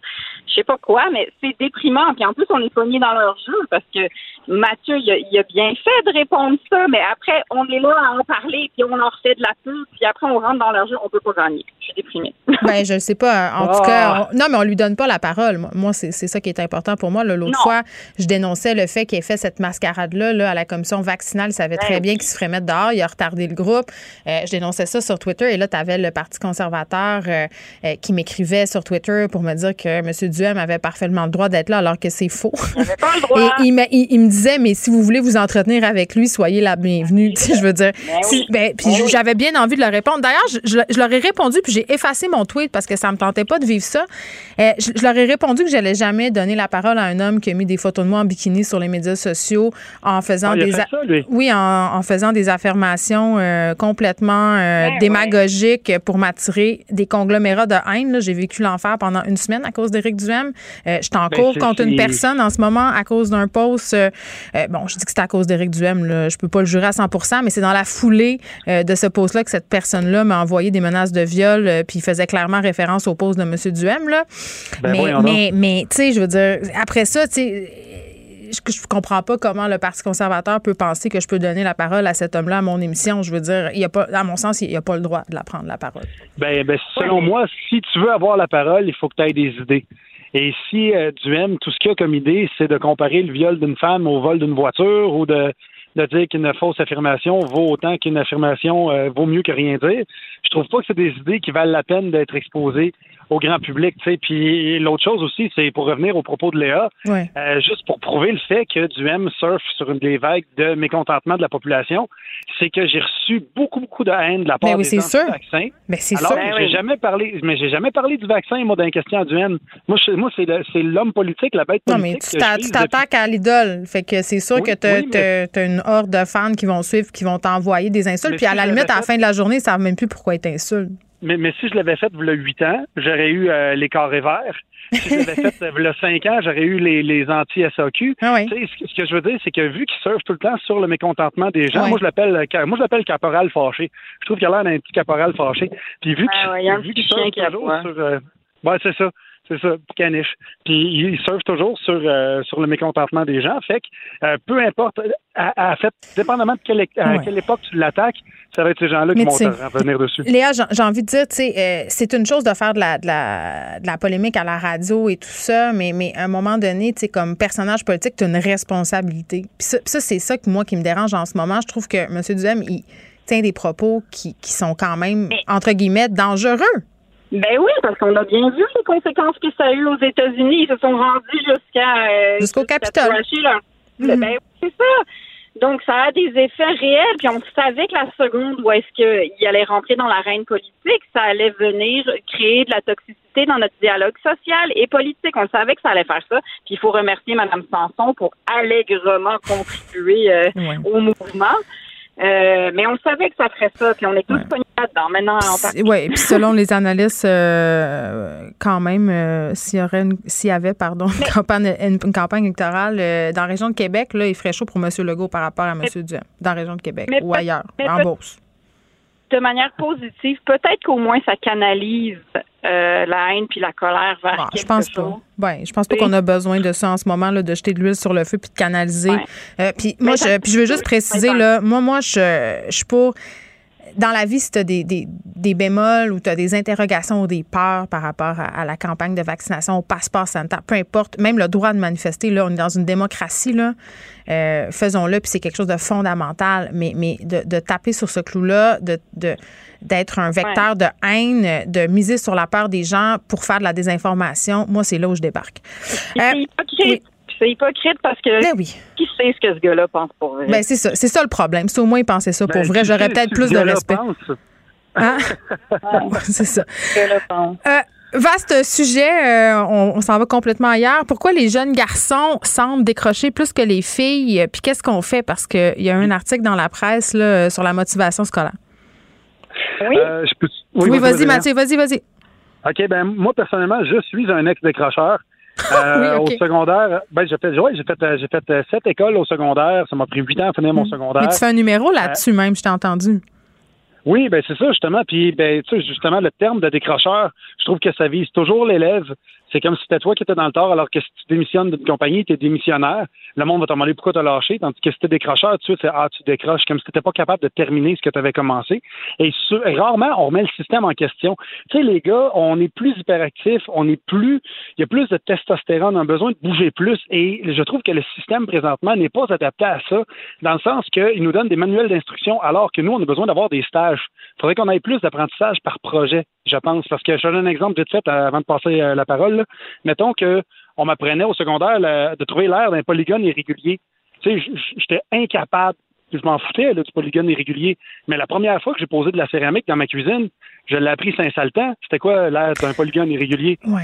Mais tu sais, euh, OK, est-ce qu'on peut ramener ça à la question des sexes, Léa? Parce que moi, euh, l'affaire du polygone, je je comprenais pas plus. Est-ce que vraiment, euh, est-ce que l'école est adaptée aux garçons ou aux filles? Ou est-ce qu'il y, a des, y a des élèves qui ne fitent pas dans le cadre scolaire qui nous est proposé? C'est une question de ben, sexe. Ben, je sais pas. C'est dur à dire, évidemment. Là, il paraît que les écarts sont encore plus grands entre les plus riches et les plus pauvres, que c'est là. C'est-à-dire qu'un garçon qui est dans un milieu favorisé va avoir des bien meilleurs résultats euh, qu'un garçon qui est dans un... Non, une fille qui est favorisée, en fait, Bon. OK, là, prends ton temps. prends ton temps. je pense que moi aussi, j'ai décroché de mon secondaire, finalement. en, gros, finalement, c'est que c'est les écarts de richesse qui jouent plus que les écarts de genre, OK? Sauf que c'est vrai que dans les profils, euh, ben, j'ai l'impression que c'est plus des profils d'enfants, puis je le comprends ce que Mathieu dit, c'est-à-dire c'est vrai que dans, quand tu comprends pas quelque chose dans une théorie, c'est vrai que si tu as accès à de la pratique, plus très souvent, dépendamment de comment ton cerveau est fait, puis si tu as une mémoire visuelle ou si tu as besoin justement d'être dans le concret, ça risque de rentrer plus. Puis c'est sûr que notre école est à réformer. Pour, moi, j'élève deux garçons qui sont très, très différents, puis je le vois comment leur manière d'apprendre sont complètement différentes. Puis hmm. pourtant, ils sont à la même école. Tu sais, ben, ils l'étaient jusqu'à récemment. Mais Mathieu, en, en, terminant, parce que là, je le dis parce que tu le dis dans ton dans le spectacle que j'ai vu ou dans le numéro que j'ai vu. Toi, là, tu parles de ton TDAH. Est-ce que tu penses pas que c'est plutôt lié à ça, le fait que l'école soit très peu adaptée pour les gens qui ont des troubles du déficit de l'attention? Euh, mais en fait, c'est parce que souvent, c'est décrit comme étant des troubles d'apprentissage. Mais des fois, je pense que c'est l'école qui peut avoir des troubles d'enseignement. Et ben, jamais on pointe le doigt vers l'école. C'est toujours pointé vers euh, parce qu'on veut pas être chiant envers les professeurs parce qu'ils font un job incroyable. Je ferais jamais la job des profs. Tu sais, d'apprendre à quelqu'un quelque chose contre son gré juste parce qu'il a cet âge-là puis il habite dans un quartier. C'est complètement débile. C'est comme si quelqu'un cognait chez vous, hey, tu vas apprendre la flûte parce que tu as 32 ans, tu habites sur le plateau. Ça n'a pas rapport. Que euh, c'est c'est pas eux qui sont à blâmer, mais c'est le système qui est à revoir, je crois. Léa, je te laisse le mot de la fin. Il nous reste une minute. Euh, ben, je dirais sincèrement qu'il va falloir qu'on s'y attarde parce que si on revient à notre premier sujet, c'est que c'est, les garçons de 14 à 17 ans qui décrochent le plus. Hein. puis après, mhm. ben, tu en vas dans le monde, puis peut-être que tu arrives à trouver une job au début, puis surtout en ce moment, il y a de la grosse pénurie de main-d'œuvre, fait que les jeunes sont plus capables de se trouver une job qui va leur donner un 400 pièces par semaine, puis là, ils pensent que c'est beau, ils sont rendus dans la vie, tu sais. mais non, mais c'est vrai, mais sauf qu'après, c'est long la vie, après, puis tu sais, c'est un niveau d'ignorance euh, tu sais que t'es pas capable de lire convenablement, ben, à un moment donné, ça a des effets sur ta, mm. sur, ta participation à la démocratie. Tu vas à la manif anti-mesures sanitaires. Ben, c'est ça, Oups, mais OK! C'est réel. Ça a des effets réels. Pas forcément de leur faute. Léa, Mathieu, mais ceci dit, il y a des gens qui sont très, très éduqués, qui sont contre les mesures sanitaires. C'est encore plus inquiétant. Léa Streliski, Mathieu Cyr, merci beaucoup. On se retrouve demain. Merci. Bye. Merci. Bye-bye. Geneviève Peterson. Rebelle dans l'âme, elle dénonce l'injustice et revendique le changement. Pour parler de culture, on est avec Anne Lovely Étienne aujourd'hui. Anne Lovely, salut. Hey, salut Geneviève! Ça fait longtemps qu'on s'est pas jasé. Je suis contente de, de, de, de, faire ça avec toi aujourd'hui. Très, très contente euh, de te retrouver. On va se parler euh, de la mort euh, de Lee Scratch Perry, qui est une figure légendaire dans le monde du reggae. Et là, je vais faire mon meilleur culpa tout de suite. C'est terrible. Ah oui, vas-y. Je le connais pas. Oh non! Je m'excuse, je le dis tout de suite. Non, mais t'es pas la seule. Mais moi, je suis vrai, de vraie fan de reggae. Je pense que les gens en général qui connaissent le reggae connaissent Bob Marley. Ça, ça, ça c'est le cliché. Si tu pas Bob Marley, j'aurais fait comme. Non, ça va, ça. Jen, toi puis moi, on, doit avoir une discussion. euh, mais, mais Lee Scratch Perry, en fait, c'est c'est le producteur derrière Bob Marley, dans le fond, pour ceux et celles euh, qui ne connaissent pas comme toi. Euh, ben, en fait, il est né en 1936 à Kendall, une ville en Jamaïque, euh, au sein d'une famille quand même pauvre. Puis c'est là, à l'âge de 15 ans, il dit, moi, là, je vais devenir producteur, je veux partir mon propre groupe, je vais avoir mon propre studio. Et ça, ça se fait dans les années 60. Ils font le studio Black Art, soit l'Arche Noire. Et c'est là vraiment qu'il va faire la rencontre de Bob Marley. Et là, ils avaient quand même une relation particulière, une démarche artistique particulière. On en écoute un extrait dans euh, son documentaire Vision of Paradise paru en 2014. Bon, Achille, tu nous parles-tu l'extrait? Il paye sur le piton. Le son de Marley a fini par ressembler au mien. Qu'est-ce que ça te fait d'entendre la musique de Bob Marley partout dans le monde? Elle a été créée pour se manifester. Elle a été créée pour ça? Oui, c'était une évidence. C'était une musique bonne, une musique juste, pleine de compassion et d'amour. Et quand vous écriviez ensemble, c'est lui qui apportait les phrases bibliques? Non, c'est auprès de moi qu'il a découvert ce savoir. Mon Dieu, j'étais donc bien impatiente avec Achille. Bon, Anne. Je on a, le, temps nous presse un peu. Oui, c'est pour ça. Vas-y. je comprends. Euh, ben, c'est ça, euh, il est aussi connu là, pour euh, ses propos assez et pour ses croyances religieuses. Le gars a déjà même dit qu'il avait été un poisson dans une autre vie. Fait que tu vois le genre, il est hyper excentrique. Alors, paix à son âme. Là, on s'en va à d'autres sujets, Jen. Ben, je écoute, sais que tu vas voir changer de ça. Ben, c'est un film, je ne sais pas, je, je, sais pas si je suis convaincue, honnêtement. Vas-y. Mais en fait, ben, premièrement, il faut être convaincu parce qu'il faut encourager notre cinéma québécois. Ça, c'est vrai. La première des choses. Ça, c'est vrai. Toi-même, tu le sais, là, mieux que personne. Je dirais que ce long métrage du réalisateur Jean-Sébastien Lezeau qui s'appelle Life Story Chronique d'un couple, OK? Ça tourne autour d'une histoire euh, du personnage Alex qui est joué, brillamment joué par Sébastien Ricard, qu'on adore beaucoup. Et là, on retrouve ce gars-là, Alex, qui vient de se faire, euh, ben, en fait, laisser par euh, la mère de son fils. Et là, il rencontre une fille, euh, une fille de son passé, de l'université, qui s'appelle Monica, et il en tombe amoureux. Sauf que là, le problème, c'est que Sébastien, il n'arrête pas de documenter leur vie de couple. Et là, ça engendre des petites chicanes. Mais documenter, comme documenter sur des, les médias sur sociaux? Les réseaux sociaux, oui. Sur les réseaux sociaux, sur Facebook. Puis là, leur vrai chicane, ça va être quand il va documenter, en fait, leur querelle sur les réseaux sociaux. Il va mettre ça en live. Mais le titre Life Story. On dirait un sketch qu'on ferait jouer à l'école secondaire pour sensibiliser les jeunes. Ben, non, mais pour vrai, je trouve que, mais c'est sûr qu'on en connaît tous un Alex, une femme ou un homme, je suis sûre. Puis je trouve que c'est là une belle, je trouve qu'il y a une belle sensibilité d'aborder ce genre de sujet. Est-ce que c'est nécessaire d'aborder notre vie de couple, en fait, sur les réseaux sociaux? C'est vraiment ça. C'est à voir. Euh, je voulais qu'on se parle absolument avant qu'on quitte parce qu'il nous reste 30 secondes de, de cette soirée pour rassembler des fonds pour Haïti. Exactement. Donc, petite mention pour euh, l'ouverture officielle de la rôtisserie et bar sportive, c'est le Gold Grill, euh, le Grillest of All Time. C'est un acronyme qui fait pour ça. Dans ce temps il va y avoir plusieurs personnalités, dont euh, Bruni Surin, Mariette Ducasse, Steve Bégin. Ils sont tous là pour la bonne cause. Les profits vont à la Fondation 3 points ainsi qu'à des organismes en Haïti pour le bien. Euh, qui a eu lieu le 14 Anne, Anne merci. Je te dis salut. Je dis aussi merci, à l'équipe de recherche, Luc Fortin, Maude Boutet, Frédéric Mockel, Achille à la mise en l'onde. Je vais être plus patiente demain, je te Merci à vous, les auditeurs. On se retrouve demain. Cube Radio.